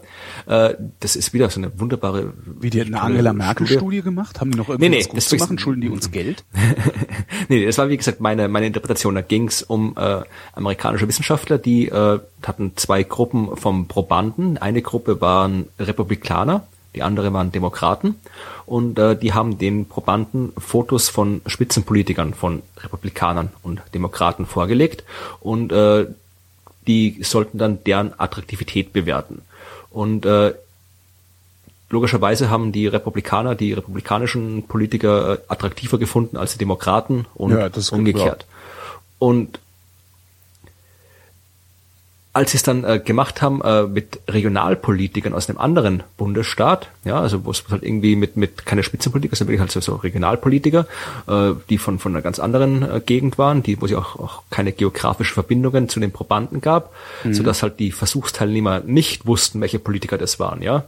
Äh, da ist die diese die die wahrgenommene Attraktivität war komplett abgekoppelt von der Parteizugehörigkeit. Das heißt, nur wenn die gewusst haben, aha, das ist ein Republikaner und ich bin Republikaner, dann haben sie den sofort attraktiver gefunden. Ja. Äh, und bei den Demokraten umgekehrt. Also anscheinend, wenn du irgendwie äh, selbst parteiisch, also im Sinne von politisch parteiisch bist und also äh, dann siehst du halt äh, auch die Genau, ja, dann dann findest du halt auch alle anderen, die die äh, dieser äh, Partei angehören, anscheinend attraktiver, als du sie finden würdest, wenn du sie einfach, das, das einfach ohne, wenn du nicht wüsstest, äh, welcher politischen Partei dieser, diese Person angehört. Und deswegen, meine Interpretation, da ja offensichtlich alle CDUler wissen müssen, dass äh, Merkel CDU ist, müssten sie die eigentlich wesentlich attraktiver finden ja. als äh, andere. Und natürlich irgendwie mit, keine Ahnung, Sigmar Gabriel, um jetzt nicht irgendwie äh, ich finde ich finde das schon ganz spannend, dass das, dass das dann auch tatsächlich auf ja. ähm, ich sag mal, optische Attraktivität anwendbar ist und nicht nur auf, ich finde die Ideen meiner Peer Group besser als die Ideen der anderen Peer Group, weil das ist ja relativ normal, dass ja. man, dass man äh, die anderen ab, abwertet, um sich selbst aufzuwerten und um, um dann Abgrenzung herzustellen. Das finde ich echt ein bisschen schön. Das Schöne ist, die, die Zeitschrift, in der das veröffentlicht ja. wurde, heißt äh, The Leadership Quarterly. Mhm. The Leadership Quarterly. Das ist Beauty is in the group of the beholder. Intergroup differences in the perceived attractiveness of leaders. Leadership Quarterly ist, ist ein, also, ein sehr seltsamer. Also das, das ja, also da braucht es auf, also es wäre auf jeden Fall irgendwie eine, eine deutsche deutsche äh, Variante der Studie ist offensichtlich dringend nötig. Deutsche Wissenschaftler äh, haben, während die Amerikaner diese Studie gemacht haben, festgestellt, ähm, dass unsere Zufriedenheit nicht nur von unseren Lebensumständen abhängt, fand ich auch sehr spektakulär. Es gibt ja immer so diese alte Diskussion, wie viel ist denn eigentlich vererbt und wie viel ist denn eigentlich genetisch und wie viel ist denn eigentlich äh, kulturell und sozial bedingt. Ähm, sie haben geguckt, äh, wie groß der genetische Einfluss äh, auf unser Wohlbefinden ist, also auf unsere, unsere Zufriedenheit. Man beforscht ja immer die Zufriedenheit. Ähm, da haben sie sich äh, erstmal natürlich Zwillingspaare angeguckt, was immer ganz, ganz gerne gemacht wird bei so äh, Fragen nach Genetik, weil die genetisch zu 100 Prozent identisch sind, aber gerne mal in unterschiedlichen Verhältnissen aufwachsen, also sich unterschiedlich entwickeln. Ähm, dann haben die Forscher sich äh, noch 20 Jahre alte, also äh, nicht 20 Jahre alte, sondern über, den, über die letzten 20 Jahre erhobene Daten vom Deutschen Institut für Wirtschaftsforschung besorgt, ähm, die auch jedes Jahr Haushalte nach ihrer Zufriedenheit befragen, haben da dann nochmal ähm, äh, Paare zusammengesetzt, also Geschwisterpaare, äh, Mütter und Kinder und sowas alles und haben dann insgesamt 1300 Paare im Alter von 17 bis 70 Jahren befragt und beforscht. Natürlich ist das alles, ne, das ist Soziologie, das geht alles über Fragebögen, wo man immer ein bisschen vorsichtig sein muss. Ähm, also du kannst eine Frage falsch stellen und dann kriegst du halt ein ganz, ganz falsches Ergebnis. Äh, du kannst natürlich, und das wird halt auch gemacht, ähm, du hast halt so Kontrollfragen. Ne? Du stellst halt nicht 20 Fragen, ähm, die alle damit zu tun haben, was du wissen willst, sondern du stellst 150 und äh, bestimmte Fragen müssen hängen miteinander zusammen inhaltlich, sind aber äh, so nicht auf Anhieb erkennbar für den Probanden. Und ähm, es muss dann innerhalb dieser zusammenhängenden Fragen eine gewisse Antwortkonsistenz bestehen. Ansonsten ist die Antwort gilt dann als falsch, immer grob gesagt. Ähm, haben halt Zufriedenheit äh, gemessen und raus, haben rausgefunden, für jeden Mensch existiert eine Art Tendenz, eher zufrieden oder unzufrieden zu sein. Und das ist, und das finde ich echt krass, angeboren. Äh, oder ist, scheint angeboren zu sein, und zwar zu einem Drittel. Das heißt, ein Drittel unserer Zufriedenheit ist genetisch bedingt und nicht mehr bedingt durch die Lebensumstände, in denen wir sind. Natürlich ne, ist klar, wenn du, wenn du, ja. wenn, wenn du zu den Glücklichen gehörst, also zu den Zufriedeneren äh, und in scheiß Lebensumständen bist, wird deine Gesamtzufriedenheit wahrscheinlich ein bisschen höher sein. Also das schon. Und äh, man kann natürlich dagegen anarbeiten. Das betonen die auch äh, ausdrücklich ähm, in ihrer Presseerklärung. Äh, ein, ein angeborener Hang zum Schwarzsehen bedeutet nicht, dass sie ähm, sich zurücklehnen dürfen, weil es ihnen ja nur schlecht geht, sondern sie müssen sich halt mehr anstrengen.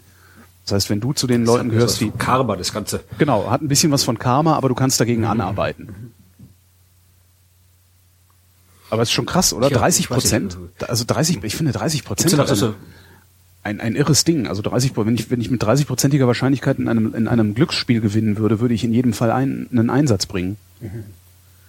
Gibt es auch schon so genetische Schnelltests, dass du gleich mal irgendwie so rausfinden kannst? genau. Viel, ob du, du quasi Dazu müsste man halt wissen, ob du da dazugehörst. Dazu müsste man halt wissen, äh, welche Gene das sind. Und die zu identifizieren, stelle ich mir sehr schwer vor.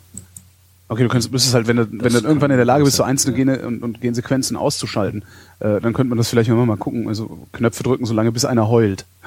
so, ah, da! genau. Das, das, aber es ist halt irgendwie auch, weiß nicht, ob das, ob das jetzt auch das, äh, ob das durch den Ethikrat einfach so durchgeht.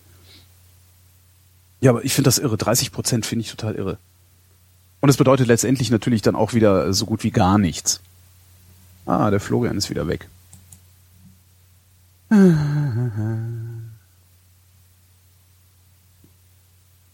Scheiß Skype heute. Jetzt bist du wieder da? Ja, da hast, bist du wieder. Warst, warst, warst plötzlich wieder weg. Ja, ja, das ist äh, irgendwie ich hab, Skype heute, du klingst auch die ganze Zeit ganz schrecklich und so. Also Skype ist heute irgendwie ich, ganz furchtbar. Aber macht ja nichts, kann ich ja hinterher. Also ich habe ich hab noch irgendwie, bis, bis einer heult, hatte ich noch gehört. Genau, ja. Bis, dann dann okay. warst du weg. Bis, ja, bis ja. einer heult. Mehr, mehr habe ich da noch, glaube ich, gar nicht gesagt. Ähm. okay.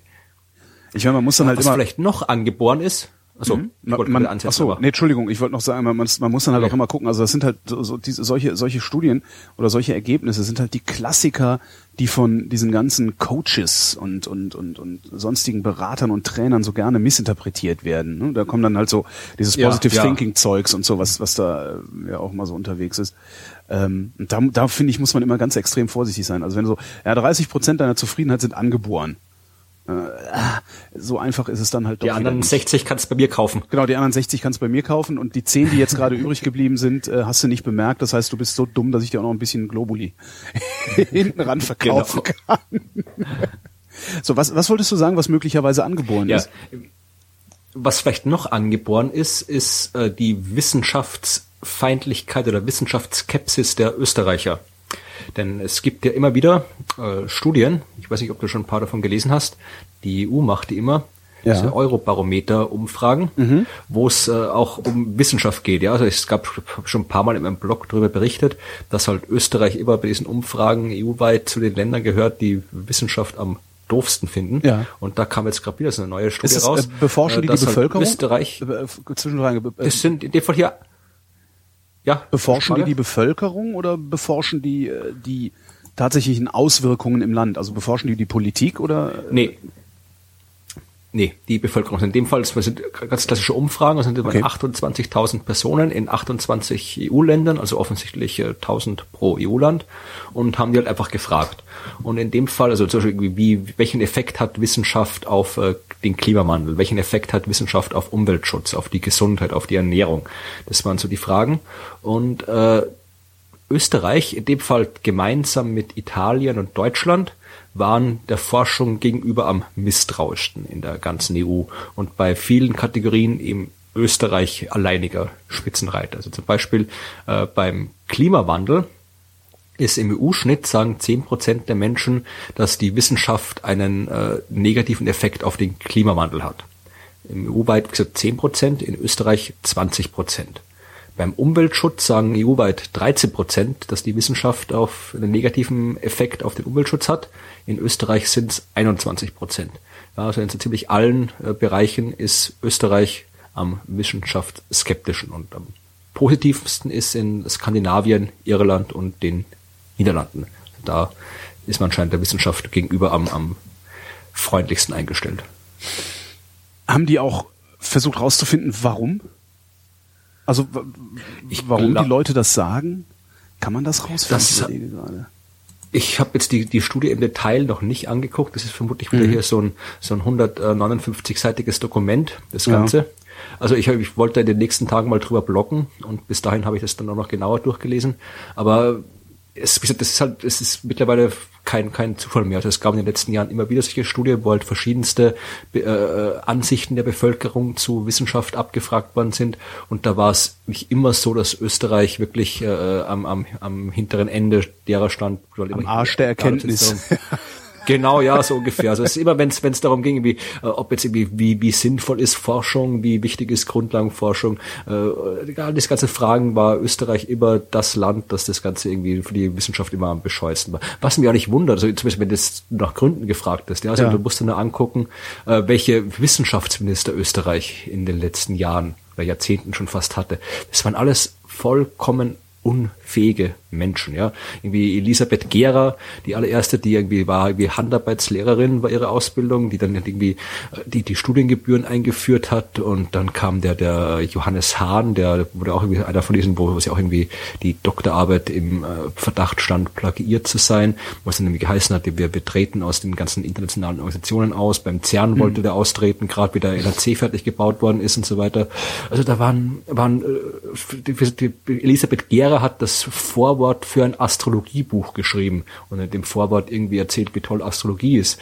Äh, Johannes Hahn hat offiziell präsentiert, äh, Buchpräsentation, ein Buch über astrologische Medizin. Und um äh, die beiden, Johannes, Johannes Hahn hat irgendwie, der war die, dieser, dieser Wissenschaftsorden an den Erfinder des Granderwassers. Ja, ich erinnere mich. Den österreichischen Wissenschaftsorden bekommen und so weiter. Also, wenn die, die in einem Land, wo nicht mal die Wissenschaftsministerinnen und Minister äh, erkennen, was Wissenschaft ist und was Esoterik und was Pseudowissenschaft ist, äh, da kann man sich auch nicht erwarten, dass dann halt das Ganze, dass das dann so nach unten weitergereicht wird und dann wird auch die Bevölkerung keine große Ahnung haben, weil natürlich wird die, die Bildungsstruktur wird von denen gesteuert, die halt oben sind politisch und wenn die keine Ahnung haben, dann hat auch die Bevölkerung, die von diesen Strukturen, diesen, diesen äh, Infrastruktur gebildet wird, keine Ahnung. Also insofern, in der Hinsicht wundert es mich nicht, dass das im Österreich immer so weit unten steht, weil auch unsere Bildung Bildungsminister selbst keine Ahnung von haben, von Wissenschaft haben. Dann wird der Österreicher halt haben doof. Mit, ja, mittlerweile haben wir auch kein Wissenschaftsministerium mehr. Das haben wir letztes Jahr abgeschafft. Ist das dann in irgendeinem anderen aufgegangen bei den bei Bildung? Ja, ja, ja, so? das schon. Das schon. Ja, Wirtschaft, Wirtschaft, Wirtschaft haben wir es dazu getan. Großartig. Ja, weil das dachte, der Wirtschaftsminister dachte, der macht das gleich mit, dann kann direkt der, der, der Fluss der Fachkräfte von Universitäten in die, die Firmen direkt sichergestellt werden und den ganzen Kram mit Forschung und Grundlagenforschung, der, der, der wird outgesourced irgendwo nach, nach Indien oder was weiß ich. Das machen dann die anderen, machen nicht mehr wir. Die gute Nachricht. Die machen Grander Wasser. Genau. Die gute Nachricht jedoch. Der Blutdruck der Deutschen ist gesunken. Ist ja eins meiner Lieblingsthemen. Ne? Messt euren Blutdruck mhm. und zwar regelmäßig, ähm, weil da kann man sehen, ob man krank ist oder nicht. Äh, keinen erhöhten Blutdruck zu haben, heißt nicht, dass man gesund ist, aber äh, erhöhten Blutdruck zu haben, heißt, dass man auf jeden Fall krank ist oder früher oder später krank wird. Ähm, in den letzten zehn Jahren, sagt das Robert-Koch-Institut zumindest, ist ähm, der durchschnittliche Blutdruck der deutschen Bevölkerung von 129 auf 124 Millimeter Quecksilbersäule gesunken. Der Anteil der Menschen mit Hochdruck ist gleich geblieben. Das ist eigentlich ganz interessant. Jeder dritte Erwachsene leidet an okay. äh, hohem Blutdruck und als hoher Blutdruck gelten Werte über 140 zu 90. Ähm, was ganz, okay. ganz interessant ist, ist, dass bei Männern zwischen 18 und 29 Jahren der Blutdruck ähm, angestiegen ist, also der durchschnittliche. Obwohl er gesamt in der gesamten Bevölkerung gesunken ist. Keine Ahnung warum, vielleicht weil wir irgendwie gelassener sind. Ja, klar. Sicher. Nicht, okay, ja, war ja. Ich wollte nur auch mal eine gute Nachricht äh, äh, bringen. Das, das, das ja. war schon. Mehr habe ich zum Blutdruck nicht zu erzählen. Ja, Blutdruck. Ich habe mein, ich habe mein vorgestern das letzte Mal gemessen, glaube ich, mhm. und alles in Ordnung. Ja, ich heute. Ich war heute unter 120. Das ist sehr angenehm. Ah, gut, das habe ich im Jahr bin ich eigentlich immer unter 120. Ach so, nee, ich, ich habe ja ich, ich, ich, ich habe ja Hochdruck. Äh, ich weiß gar nicht, wie hoch der ist. Ähm, Ach so. Ich, aber ich habe Hochdruck und bin halt eingestellt mit Medikamenten und äh, die äh, drücken den gerade ganz gut runter. Was echt nett ist. Also zumindest gefühlt. Ich denke mir dann immer, ach ja, das ist doch mal nett so irgendwie. Was hatte ich heute? 116 zu irgendwas. Also sehr angenehm. Ja, schlecht. Ich hatte noch eine ganz kurze Meldung äh, zu, der, zu etwas, was wir letztes Mal besprochen haben. Da ging es ja um Artenvielfalt und, und wo man irgendwie neue Arten findet, dass man die meisten Arten noch gar nicht äh, wirklich erkannt und beschrieben hat. Mhm. Wenn du dich erinnerst. Und da habe jetzt hier, das habe ich auch in einem Podcast gehört und dann nochmal nachgeschaut. Äh, das ist wirklich eine schöne Meldung. Da hat jemand äh, in, in den USA, glaube ich, äh, ne, in London waren das, haben äh, neue Pilzarten gefunden. Ui. Was denkst du, wo man so neue Pilzarten finden kann? Äh überall, äh, in, in Essen, äh, in, an Füßen, äh, ich weiß es nicht. Im Supermarkt. Und zwar nicht, weil da halt irgendwo was verschimmelt war, sondern äh, in der Packung Pilze, die sie kaufen konnten. Ja, sie haben einfach stinknormale Pilze, die du irgendwo kaufen kannst, gekauft und die dann aus welchen Gründen auch immer, frage mich nicht, äh, DNA analysiert, es anscheinend die Wissenschaftler sind, und festgestellt, dass da halt irgendwie äh, Pilze dabei waren, die bis jetzt noch nicht wirklich äh, wissenschaftlich beschrieben worden sind, die mhm. keiner kannte. Also drei neue Pilzarten haben die quasi äh, in der Pilzabteilung des Supermarkts gefunden. Können das die was? Wirklich. äh, nee, die kannst du essen und schmecken vermutlich, aber so. sonst und sind nicht giftig. Aber ob die irgendwas Besonderes können, keine Ahnung. Aber das, das, das, das, wenn, die, wenn die irgendwie verkauft werden, dann werden die vermutlich auch, ist ja nicht so, dass die da jetzt irgendwo äh, war ein normaler Supermarkt, kein irgendwie mysteriöses irgendwas. Ach so, die äh, werden da verkauft als Speisepilz. Genau. Ach so, ja, ich genau. dachte, die hätten irgendwo in der Ecke hätte ein Pil wären Pilz gewesen, die hätten gedacht, ach guck nee, mal. Nee, okay, nee, jetzt habe ich es verstanden. Nee, die waren wirklich ganz normal, das heißt, die, die müssen auch, müssen dann auch vermutlich auch schon wie lange irgendwo angebaut sein und so weiter alles. Aber bis jetzt hat anscheinend noch niemand gemerkt, dass das halt eine wissenschaftlich unbekannte Spezies ist, das ist ja cool. die da äh, angebaut und verkauft wird. Also das, das fand ich, fand ich echt cool, die Meldung. Das ist ja echt mal kann, gesagt, ja. Also wie gesagt, wir brauchen mehr Forschung. Auch im Supermarkt, überall. Hast du die Meldung von diesen schwedischen Wissenschaftlern mitgekriegt, die äh, 17, äh, in den letzten 17 Jahren oder so, was waren das, 17 Jahre? Ja doch. In, in, in, doch in den letzten 17 Jahren äh, andauernd Bob Dylan Zitate in ihre Arbeiten geschmuggelt haben. Ja, ja, ja, ja, das habe ich bekommen, ja. Also haben, das war auch so was, wo ich dachte, hey, yes. Ähm, sie haben allerdings nicht äh, in ihre in ihre Ergebnisse und in ihre Studientexte äh, diese Bob Dylan Zitate mhm. reingepackt, sondern äh, immer nur in sowas wie das Abstract und äh, den Titel ähm, mhm. ihrer ihrer Arbeiten.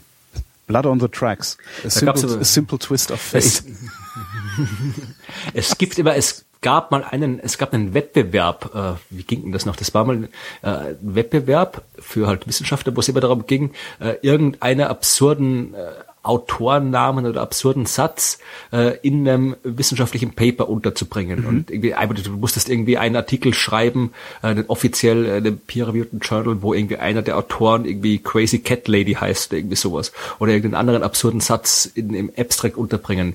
müsste ich mal schauen, ob ich den Link noch finde, also ob es den Wettbewerb noch gibt. Es gab immer einmal so, so immer so eine Herausforderung pro Jahr. Und mhm. wer das irgendwie als erster schafft, das irgendwie umzusetzen, der hat dann, glaube ich, irgendwas gewonnen. Fame. Also das ist dann natürlich auch immer im, genau, ja. Ist dann auch immer absurder geworden mit der Zeit, aber das Jahr ab und zu haben auch die Wissenschaftler Spaß, ein bisschen. Zumindest. Und stellen Dinge fest. Deutsche Wissenschaftler zum Beispiel haben festgestellt, dass die Evolution keine Einbahnstraße ist. Auch interessant. Normalerweise würde man Was ja denken, dass. Was heißt äh, das? Bitte? Was heißt das? Äh, ich, ja, normalerweise würde man ja denken, naja, Evolution, Evolution geht halt vorwärts, also man, man differenziert sich aus, man spezialisiert sich immer weiter, passt sich immer besser seiner Umgebung an.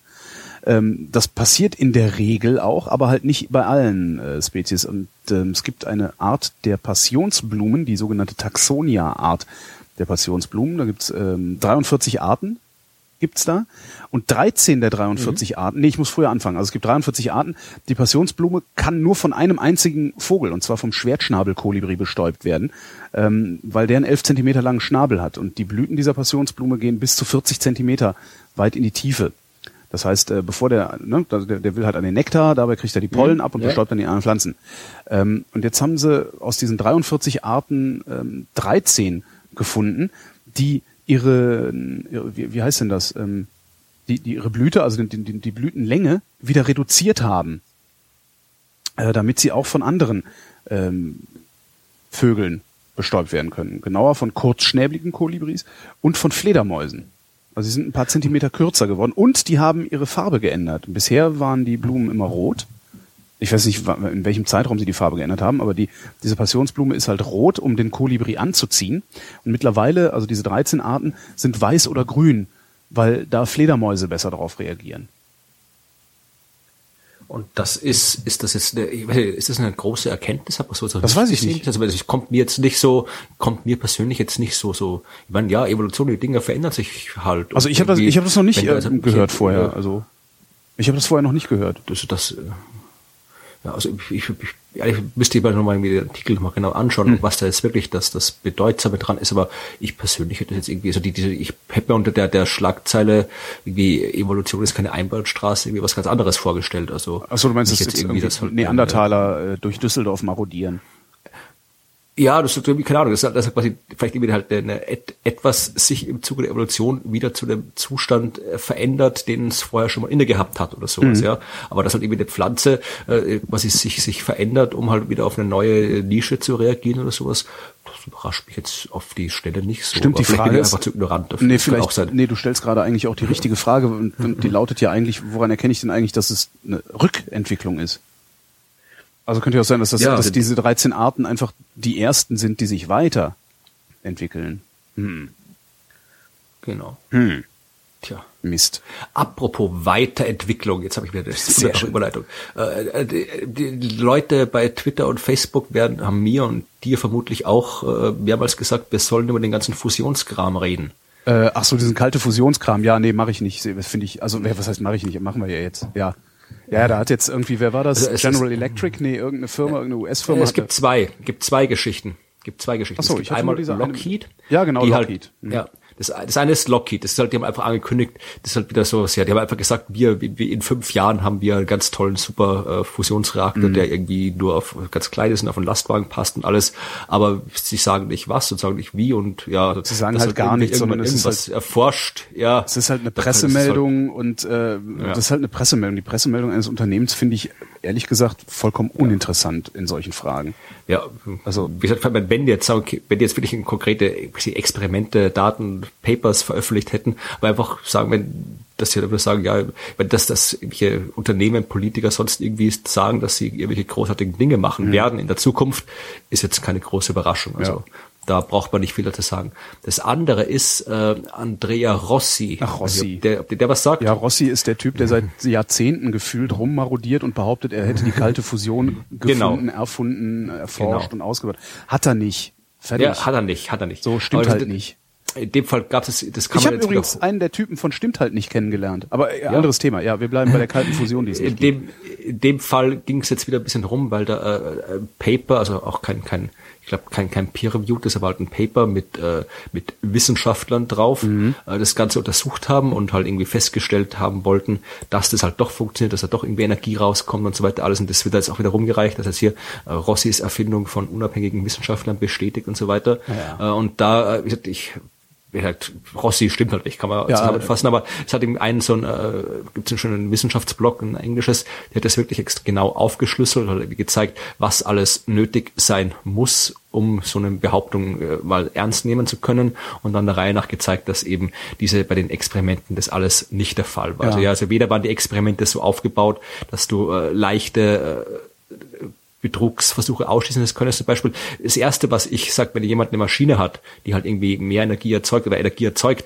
äh, dann ist das keine Maschine sein, die ständig irgendwo an der Steckdose hängt. Ja. ja und äh, was in dem Fall aber trotzdem nicht der Fall war, oder du musst halt irgendwie die, die, du musst, du brauchst ein vernünftiges äh, Kalorimeter, dass die ganzen Hitze-Output komplett misst. Ja, ja und du brauchst nur an einer Stelle. Was ist denn der Brennstoff? Und was, was ist, also, ne? Ach, das ist alles.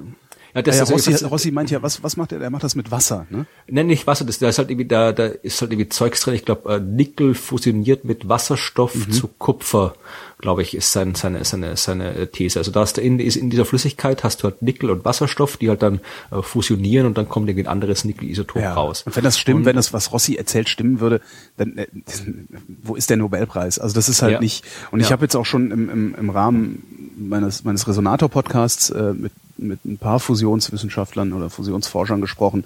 Ähm, die habe ich natürlich alle drauf angesprochen, ne, was denn eigentlich an diesen, an diesen kalte Fusionssachen dran ist. Und die haben halt alle gesagt, das ist ja Blödsinn. Das ist halt Quatsch. Stimmt halt das, das, Ding ist auch, ich habe halt, auch gezeigt hier, dass das halt erstens mal, äh, dass das keine, diese Untersuchung, die da jetzt überall rumgereicht wird, dass das halt erstens keine unabhängige Untersuchung war, weil die ganze Zeit auch, äh, so wie es da drin steht, Rossi ständig dabei war und hier was angestöpselt hat, da was aufgebaut hat und mhm. so weiter. Das heißt, der hat da ständig rumgefuhrwerkt, was halt schon mal wieder nicht sein soll, wenn es unabhängig ist. Und dass die Leute, diese Wissenschaftler, das ist halt auch alles Mitarbeiter von oder Bekannte von dem oder irgendwelche Physiker im Ruhestand, die den Rossi sind einfach alles halt Leute, die den kennen, mit dem gearbeitet haben, also äh, keine unabhängigen Wissenschaftler. Ja, ja, ja. Und äh, ja, man hat auch irgendwie keine Strahlung gemessen. Ja, also normalerweise, wenn du halt irgendwie Fusion hast, wird dabei immer Strahlung frei. Du kriegst halt Röntgenstrahlung oder sonst irgendwas, ja, was auch nicht gemessen worden ist. Also es ist, äh, wer das, ich, wir können das dann verlinken, wer da irgendwie wer wissen will, also dieser eine Artikel von äh, Ethan Siegel, dieser Science-Blogger, hat das wirklich bis ins Detail Ja, aber solche, solche Geschichten, solche Geschichten verfangen auch wirklich immer nur bei Leuten, die sowieso irgendwie Verschwörungstheoretiker oder Esoteriker oder sonst was sind. Weil das, also das ist halt ein Bericht, der wird so rumgereicht. Und bei so einer wirklichen Schlüsseltechnologie wie Kernfusion, ja, das ist ja nicht irgendwie, weiß ich nicht, das ist ja nicht, wir, wir, keine Ahnung, wir machen mal blaue LEDs, damit wir besser Fernsehen können oder so, sondern äh, da, da geht es halt um die Energieversorgung der Zukunft. Wenn das tatsächlich möglich wäre, was da behauptet wird, also mit so einfachem Versuchsaufbau ohne irgendwelche Magnetfelder und Plasmaströme und sonst was, äh, wenn das tatsächlich möglich wäre, dann würde daran geforscht und zwar ernsthaft und weltweit. Und zwar von seriösen Instituten. Und genau das wird nicht gemacht. Und das wird, da wird nichts unterdrückt oder sowas. Nein, es wird halt nicht gemacht. Und das ist einfach ein Hinweis darauf. Diese, diese ganzen, diese ganzen Verschwörungshanseln, die glauben ja wirklich, dass, dass Wissenschaftler Männer in weißen Kitteln sind, die im Labor stehen und da für sich einzeln forschen und die kann man nämlich super unterdrücken. Die sind überhaupt nicht, die, ich glaube, diese, diese Leute sind intellektuell gar nicht in der Lage nachzuvollziehen, dass das ein internationales Geschäft ist und dass du da nicht einfach mal irgendwelche Forschungsergebnisse unterdrücken kannst und irgend so ein Kack. Das, das funktioniert ja, halt nicht.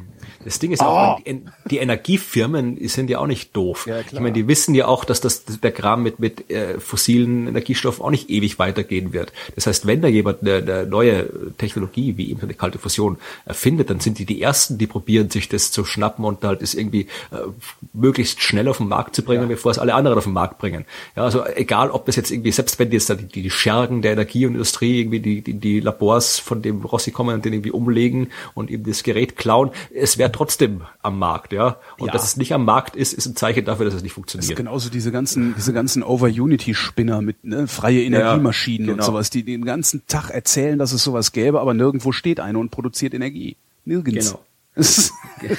ja, da kann man, da kann man immer prima drüber lachen. Also das ist halt gerade bei solchen, bei solchen großen Dingern wie Energieversorgung, wenn da irgendwie so, ein, so einer um die Ecke kommt und sowas, was halt, da kannst du halt mit Carl Sagan rangehen und sagen, ja, außergewöhnliche Behauptungen verlangen nach außergewöhnlichen Belegen und äh, was der da liefert, sind halt keine außergewöhnlichen Belege.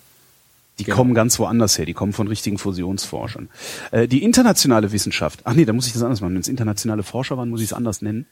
Die Wissenschaft hat festgestellt, äh, interessantes Ding.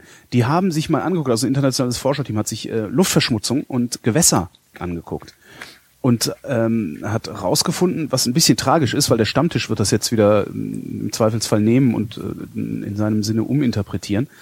Als wir noch regelmäßig Smog hatten, also hohe Luftverschmutzung, also eine hohe Partikeldichte in der Atmosphäre hatten, waren die Flüsse äh, bis zu 25 Prozent wasserreicher ja, weil die Partikeldichte äh, macht, dass weniger Energie in der Atmosphäre ist, weniger Verdunstung. Ja. Und irgendwo muss das Wasser hin. Und das war in den Flüssen. Und so große Flüsse wie die, wie die Donau beispielsweise oder die Elbe, ähm, die haben bis zu 25 Prozent mehr Wasser geführt ja, in den 70er Jahren.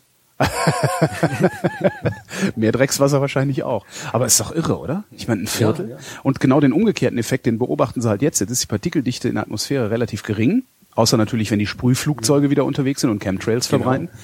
Äh, und ähm, jetzt haben wir halt dadurch, dadurch haben wir halt viel mehr Energie in der Atmosphäre, viel stärkere Verdunstung und die Flüsse führen wenig Wasser. Cool, oder? Das, das ist ein interessanter Effekt, ja. Das ist was wir, das sind die Dinge, die mich dann halt wirklich immer wieder, wo man sich wenn man da feststellt, was für Dinge zusammenhängen, die eigentlich, von dem man eigentlich gar nicht denkt, dass sie zusammenhängen. Ja. Das ist immer was, das, wo, wo mich dann die, was wieder auch in der ganzen Biologie immer so, so fasziniert, wo man auch merkt, wenn da irgendwo das, das, das eine Blatt äh, nicht mehr wächst, dann stirbt irgendwo zehn Kilometer weiter der Tiger aus und so. Mhm. Also dass das, äh, das, das, das finde ich faszinierend. Ja, Umweltschutz äh, macht Wasser knapp. Das ist doch mal genau. eine schöne Überschrift. Weil wir gerade bei, bei äh, Stoffen in den Wolken waren, da hatte ich, wo habe ich denn die Geschichte? Habe ich eigentlich von dem Hagelforscher erzählt, den ich interviewt habe? einen ja, Resonator. Ach, das war so krass. Das, das war eine Stunde, habe ich gehört, ja. Elf Zentimeter großes Hagelkorn. Das ist jetzt hier, ach hier, hier, Wolkenbildung. Ja. Äh, Wissenschaftler kommen Geheimnis der Wolkenbildung näher. Oh. Heißt das. Also das wird, haben, haben wir, glaube ich, auch schon mal drüber gesprochen. Ich weiß gar nicht. Aber es geht ja schon wirklich um, um, länger um die Frage, äh, wie Wolken entstehen und was genau, genau da entsteht. Das, das wissen die nicht unbedingt. Genau, du hast Aerosole, ja. aber keiner weiß so genau, wie die wirken, weil du sie nicht einzeln beobachten kannst. Ja. Genau, und da gibt's halt jetzt, äh, die, die, wird es einiger Zeit eben schon am CERN, äh, dieses Cloud-Experiment ja, gemacht. Ja, ja, ja. Hm? Der wunderbares Akronym Cosmics Leaving Outdoor Droplets. Also die Cosmics sind die, die, die kosmische Strahlung, äh, die halt dann da äh, als, als, die halt durch den Beschleuniger simuliert werden und äh, wo halt dann die, äh, die, die, diese kosmische Strahlung eben auch, äh, die auf die Luft trifft, entstehen da auch wieder welche Moleküle und so weiter und dass das eben als, als, äh, als äh, Nukleus äh, für, so eine, für die Wolkenbildung mhm. funktionieren kann. Und die haben also einen riesengroßen Tank, wo sie es halt wirklich unter kontrollierten Bedingungen untersuchen können. Und haben da schon früher gezeigt, dass es da halt so spezielle Stoffe gibt, irgendwie Di, Di, Dimethylamin, Dimethylamin heißt das Zeug, C2H7N. Äh, und das macht mit Schwefelsäure gemeinsam äh, Partikel, wo schon äh, wirklich sehr, sehr kleine Konzentrationen reichen, dass sich Wolken bilden. Mhm. Das Problem ist, dass sie es jetzt noch nicht geschafft haben, das, das äh, im Detail zu untersuchen, weil wenn du diese, diese äh, Dinger sich zusammenballen, kriegst du so neutrale, nicht geladene äh, Moleküle raus ja. und die kannst du mit einem Massenspektrometer nicht untersuchen, mhm. weil die geladen sein müssen dafür.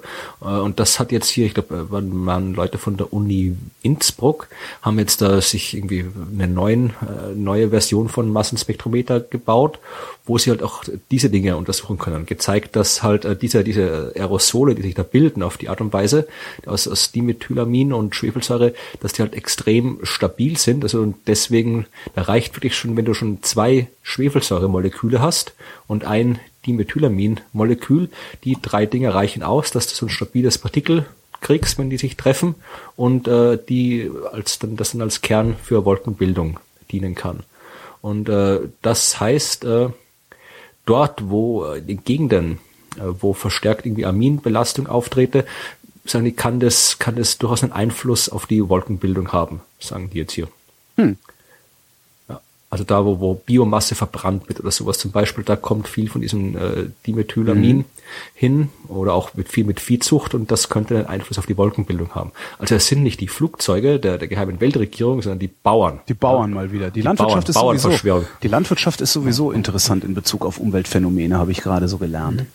Also weil ähm, die Landwirtschaft weitgehend, weitgehend muss man sagen, weitgehend unbeeinflusst bleibt von äh, so Umweltschutzmaßnahmen und sowas. Also wir, ich habe gerade auch mit einem mit einem Gewässer äh, was was war der? Ich kriege es wieder nicht zusammen. Also mit jemandem da ging es um Gewässer, Gewässerverschmutzung und sowas alles. Und der sagte halt auch, naja, wir wir bauen Kläranlagen, ähm, um die Kanalisation, also das Abwasser äh, aus den Städten, also da, wo es Ansiedlungen ist, zu klären und sauber zu kriegen. Aber worum wir uns überhaupt nicht kümmern, und, und dafür bezahlen die Menschen auch. Ne? Also du zahlst für Frischwasser, du zahlst für Abwasser. Ähm, wer aber überhaupt nicht zahlt, das ist die Landwirtschaft, sondern die, das, das, was die Landwirtschaft über die Felder alles einbringt, dafür muss die Landwirtschaft nicht bezahlen. Also das, was, ne, das, das, das, was da das alles überrascht an, mich. Naja, guck, guck mal, du düngst, also der Bauer düngt sein Feld, da regnet's drauf, das sickert in den Boden und kommt irgendwann in der Kläranlage an. Ja. So. Dafür zahlt der Bauer nicht. Ah, auch nicht, okay. Das, und das ist echt ganz interessant, weil, weil natürlich müsste eigentlich auch dann das landwirtschaftliche Produkt wesentlich teurer sein, mhm. weil der Landwirt eben diese Kosten einpreisen müsse, müsste, die er aber gar nicht einpreist. Das heißt, wir, wir, quer, wir machen praktisch so eine Subvention über Bande. Wir subventionieren da letztendlich die Landwirtschaft oder die, die, die, die Preise der landwirtschaftlichen Produkte. Fand ich auch ganz bemerkenswert, wie er das meinte. Das ist wirklich, ich dachte, da gibt es wirklich, dass da doch noch irgendwelche, irgendwelche Regelungen gibt, aber gut, es gibt nicht die Bauer, Bauern, nicht Bauern, aus, Bauernkläranlagenabgabe scheint ja. es nicht zu geben. Ja. ja. Damit hätte ich jetzt mein letztes Thema verschossen. Ich überlege, habe ich noch was? Ich habe noch, ich hätte noch was, was äh, äh hier noch was, was deprimierendes. Oh ja. Nee, was deprimierendes. Ja, was deprimierendes finde ich super. Zum Schluss so die Leute nochmal mhm. richtig runterziehen. Ja. Ah, also kennst du das äh, Square Kilometer Array? Ja, das, das ist wirklich deprimierend. Ja. Also da hatte ich schon mal irgendwie, ich glaube vor, vor ein paar Wochen oder so ein paar Monaten in meinem Blog was geschrieben. Riesengroßes Multispiegel-Observatorium. Äh, nee, nee, nee, Radioteleskop. Radioteleskop. Das ist ein Projekt, das gerade erst gebaut wird. Mhm. Äh, da in, in äh, Südafrika wird es gebaut, gemeinsam mit, äh, mit, mit paar anderen afrikanischen Ländern und mit ähm, äh, na, Australien heißt mhm. das andere.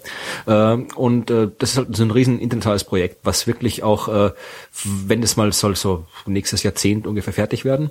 Und wenn das fertig ist, kannst du mit dem Teil wirklich wahnsinnig coole Sachen machen. Zum Beispiel äh, kannst das, das, das dunkle Zeitalter des Universums erforschen. Also mhm. den Zeitraum zwischen Urknall und der Entstehung der ersten Sterne, weil da gab es kein Licht, mhm. was du mit optischen Teleskopen beobachten kannst. Es gab eine riesengroße Gaswolken und wenn du da was sehen willst, dann brauchst du eben die Radiostrahlung, die von den ganzen Molekülen dort ausgeht. Du kannst irgendwie Planetenentstehung beobachten, Sternentstehung, äh, kannst Unmengen Zeugs machen. Also es ist wirklich, äh, das ist halt eins von den den Instrumenten, so wie, wie ein großer Teilchenbeschleuniger, wo wahnsinnig viel neues Wissen rauskommen wird. Da werden Nobelpreise rauskommen, da werden wirklich irgendwie, ja, halt, äh, wir werden halt Dinge wissen, von denen wir bis jetzt noch nicht mal wissen, dass wir sie wissen können.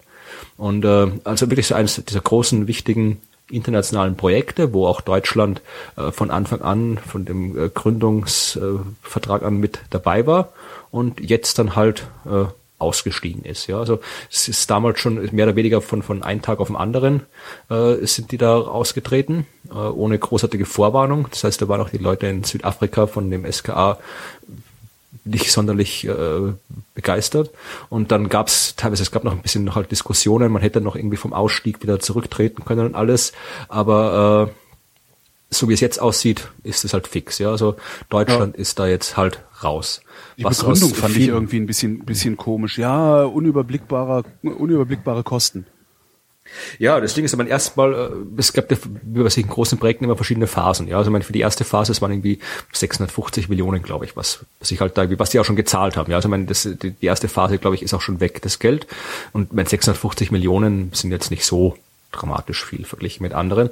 Und bei dem zweiten, das ist halt so ein Ding, das ist halt, äh, das, das, das SKA ist halt ein, äh, ist halt so ein äh, modulares Ding, ja. Da stehen tausende Radioantennen überall rum. Und äh, wenn sich jetzt zeigen sollte, dass das halt irgendwie die Kosten explodieren oder sowas, wofür es eigentlich keine Anzeichen gäbe, dann kann man immer noch sagen, okay, dann hören wir halt wieder 500 Antennen auf wenn es zu teuer ist, Eben. dann haben wir immer noch ein immer noch ein sehr sehr großes Ding darum stehen, Eben das, was und, und das verstehe ich halt ist und nützlich ist. Das ja. ist das ist BMBF da irgendwie, weiß ich nicht so, ja keine Ahnung. Das, das, als ich das gelesen hatte, als ich das gelesen hatte, habe ich auch gedacht, so ist, hat da, führt da irgendwie jemand seinen persönlichen Feldzug gegen dieses Ding oder so? Also es, es liest sich irgendwie. Ich finde, das hört sich fadenscheinig an. Ja, das, das habe ich auch mal gedacht. Das ist halt wirklich eins von diesen Dingen, wo halt wirklich große internationale Projekte, wo halt äh, Deutschland, das ist halt, das, das, das ist halt so ein Projekt, wo du, wenn du nicht dabei bist, dann, dann bist, bist du halt nicht äh, raus aus dem Forschungsgebiet. Ja. Und auch wie ist, ist auch, es kommt ja auch Geld rein mit sowas, aber das muss ja auch jemand bauen. Ja, ja. und äh, bauen tun's Firmen und das wird halt unter allen äh, teilnehmenden Ländern ausgeschrieben. Ja. Und äh, Deutschland kann da jetzt nicht mehr mitmachen. Ja. Also die Firmen haben halt da, gab's auch, wo war das in, in Darmstadt, Duisburg, irgendwie eine Firma, Keine Ahnung. es war, die da schon irgendwie äh, äh mit mit äh, ja, und so ein Antennenbauer halt war das, ne? Ja, also ja. die halt jetzt auch wieder draußen sind. Also das ist halt, das sind halt so so große große wissenschaftliche Sachen. Das sind ja nicht nur Forschung, das sind ja generell äh, auch auch irgendwie bringen halt die Innovation voran. Ja. Und was ich dann in, ich habe das in, ich habe das schon im Sommer äh, äh, kurz was drüber geschrieben. Heute habe ich dann jetzt diesen, diesen, diesen Artikel oder ein Feature im Deutschlandfunk, war das, glaube ich, äh, irgendwo. Und da, was ich bis jetzt noch nicht wusste, dass es äh, das Bundesministerium für Bildung und Forschung hat eine Afrika-Strategie anscheinend. Ja. Und diese Afrika-Strategie sieht vor, äh, laut Ministerin Johanna Wanker, die Stärkung von Forschungsinfrastruktur im Afrika südlich der Sahara. Da soll die Region unterstützt werden, eine Wissensgesellschaft auszubauen, langfristig in afrikanischen Ländern äh, leistungsfähige Wissenschaftsstandorte und Forschungszentren zu errichten. Das heißt, das BMBF torpediert sich selbst. Offensichtlich ist das irgendwie, ist äh, sich an dem großen astronomischen Projekt in Afrika zu beteiligen, nicht Teil der Stützung der Forschungsdruck. Ja, also, an, einem großen, an einem großen astronomischen Projekt in, in Subsahara-Afrika äh, zu beteiligen, ist ja. nicht Teil des Subsahara-Afrika-Strategie. Ja. ja, also irgend, irgendwas ist da, das du recht. Irgendwas, also irgendwas ist da fadenscheinig, ja, ja, ja dass, dass da, keine Ahnung, wer da irgendwo wo drin ist. Aber ist halt schade, wenn das wäre halt, ich meine, natürlich werden sich deutsche Wissenschaftler, wenn man, die arbeiten immer irgendwo mit anderen Kollegen zusammen und die werden auch da ein bisschen was mitmachen, aber es ist halt so wie, ich meine, ich weiß es Österreich. Österreich war zum Beispiel sehr, sehr lange kein Mitglied bei der Europäischen Südsternwarte. Die sind da erst 2008, glaube ich, ist Österreich beigetreten bei der Europäischen Südsternwarte, die diese ganzen großen Teleskope in Chile betreiben. Ja. Und da war es auch immer schwierig, dass halt Österreicher dahin gehen zum Beobachten. Das ging halt immer nur, wenn irgendwo du internationalen Kooperationspartner hattest, der dich dann halt irgendwie eingeladen hat dort, äh, dann konnten halt auch mal die Österreicher dahin fahren und beobachten. Und das ist halt da bei dem SKA dann auch. Da ist halt, Deutschland ist halt dann raus aus dem Ding. Vielleicht haben wir ja äh, Glück und haben auch, auch irgendwo in, äh, bei, bei den Profi-Journalisten einen investigativen Journalisten oder eine investigative Journalistin sitzen, ähm, der mal äh, im BMBF nachfragt und vielleicht mal ein bisschen tiefer bohrt, wie es dazu kommen kann, dass so ein Projekt, mhm. obwohl es ja beschlossen war, äh, ist ja auch so, ist ja jetzt nicht so, dass, dass die Bundesrepublik da so reingeschlittert wäre in dieses SKA, nee, nee. sondern die wollten das ja. Ähm, das das fände ich echt mal interessant, ja. vielleicht. Als, als Österreich damals äh, aus dem CERN austreten wollte, was klar, da war einfach der Minister, der unfähig oder keine Ahnung gehabt. Also das da war die, die Ursachenforschung leicht, aber äh, da, das, das kommt mir alles sehr, sehr, sehr komisch vor. Ja, ja, ja, das ist irgendwie wir wissen es nicht, aber bevor wir hier Verschwörungstheorien verbreiten, was ja nicht äh, Aufgabe dieser Sendung ist, äh, beenden wir sie einfach. Und danken für eure Aufmerksamkeit. Das war die Wissenschaft.